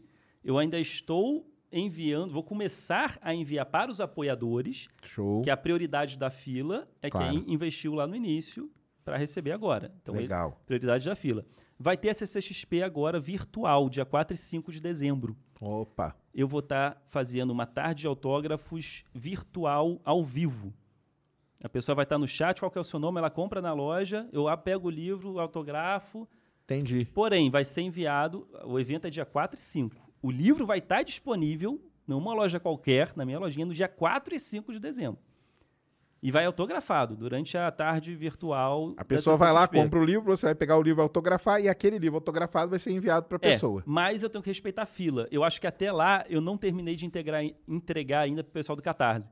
Certo. Então, é 4 e 5, mas eu vou enviar a partir do dia 15 Show. dar o galera da tempo ali CCXP. pra... É, tem uma Beleza. fila aí, Tá. Só para respeitar a fila. Então, fica a dica para quem quer adquirir o livro. Se você estiver assistindo esse vídeo já, janeiro, fevereiro de 2022, aí já resolveu, é bem possível que já esteja na lojinha, não uma loja qualquer, porque foi um livro independente, então vai estar na minha lojinha. Legal. É, o e- Catarse ainda tá aberto? Tá, já fechou? Não, não, é? fechou. Foi um fechou mês de já.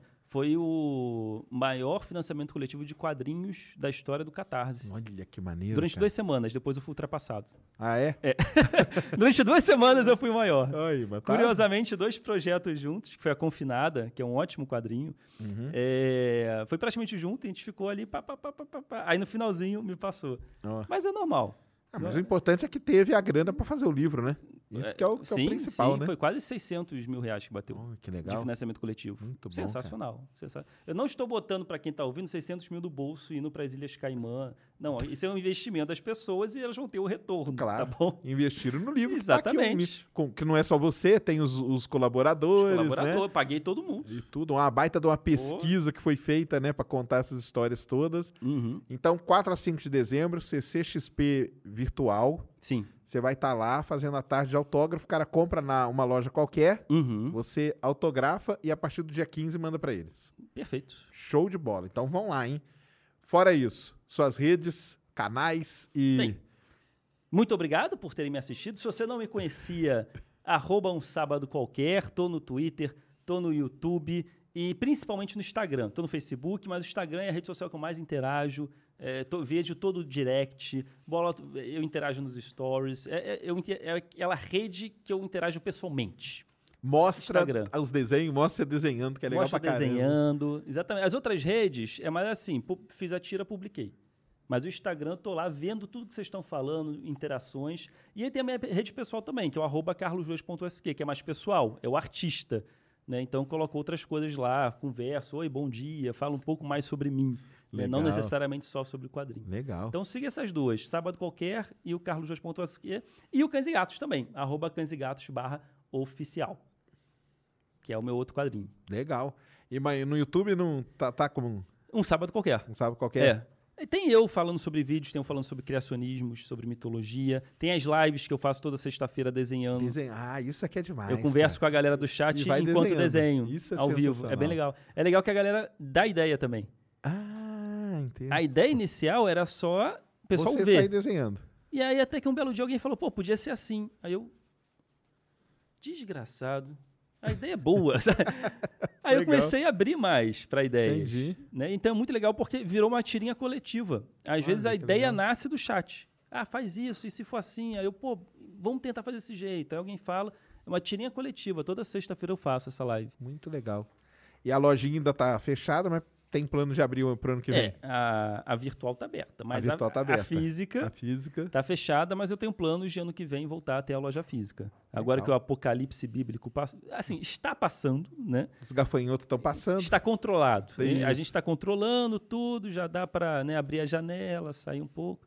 Então estou já repensando em abrir a loja física de um sábado qualquer, né? Espalhar a palavra de um sábado qualquer para você que assistiu, para você que gostou, não deixe de espalhar, de propagar, ser um, um missionário de um sábado qualquer e espalhar, espalhar a palavra sabadista, Sabadista, para os né? quatro cantos do mundo. Demais, Para cara. os alienígenas também. Quem acredita em alienígena, manda tirinha para eles. E, Ah, é, já tá aí, já tá passando. Vamos tá- universalizar isso aí. Com certeza já tá voando aí, ó. Carlos, cara, muito bom, cara. Sacane, Foi muito bom, cara. Sensacional. Muito obrigado mesmo, cara. Um papo excelente. Aí aprendemos coisa pra caramba. Foi legal, foi legal. Até, do- até do batatismo aí, tá vendo? Amém. Ô, glória. Glória, glória batata. Glória mãe. batata. Glória batata. Isso aí. Galera, muito obrigado aí, viu, a todos que, que vieram. É, se inscrevam aqui, se inscrevam no nosso canal de cortes, né, Mulambo? Twitch também, a gente tá lá. No Insta também, tá? Se inscreva lá no nosso Insta. É tudo Ciência Sem Fim, bem facinho, você se inscreve em tudo. O Cortes é Corte Ciência Sem Fim, né? Isso, se inscreve lá. O JP é um aluno meu que faz. Aí, JP, ó, tem bastante trabalho aqui hoje pra você, hein, cara? Vai sair Tem bastante corte aí, Tem ó. Pitagóricos, os pitagóricos ficou legal, poxa. Pô, Tem uns, tem uns cortes maneiros pra ele fazer aí. Tem que pensar nos slogans aí. É, ele, ele pensa bem. Ele faz legal, faz legal, faz legal. legal. Então é isso aí, galera. Um ótimo final de semana a todos aí. Se beber, não dirija. Se dirigir, não beba. Não vá para uma live. Não- Agora tem isso, né? Não vai pra uma live. Se beber, não É, aparece live. até, é, mais ou menos até. É, não exagere. Melhor, né? Isso aí. Semana que vem estamos de volta aí, quarta, quinta e sexta de novo aqui, Ciência Sem Fim. Um grande abraço a todos. Fomos. Lucky Land Casino asking people what's the weirdest place you've gotten lucky? Lucky? In line at the deli, I guess? Aha, in my dentist's office. More than once, actually. Do I have to say? Yes, you do. In the car before my kids' PTA meeting. Really? Yes. Excuse me, what's the weirdest place you've gotten lucky? I never win and tell. Well, there you have it. You can get lucky anywhere playing at LuckyLandSlots.com. Play for free right now. Are you feeling lucky? No purchase necessary. Void where prohibited by law. 18 plus. Terms and conditions apply. See website for details.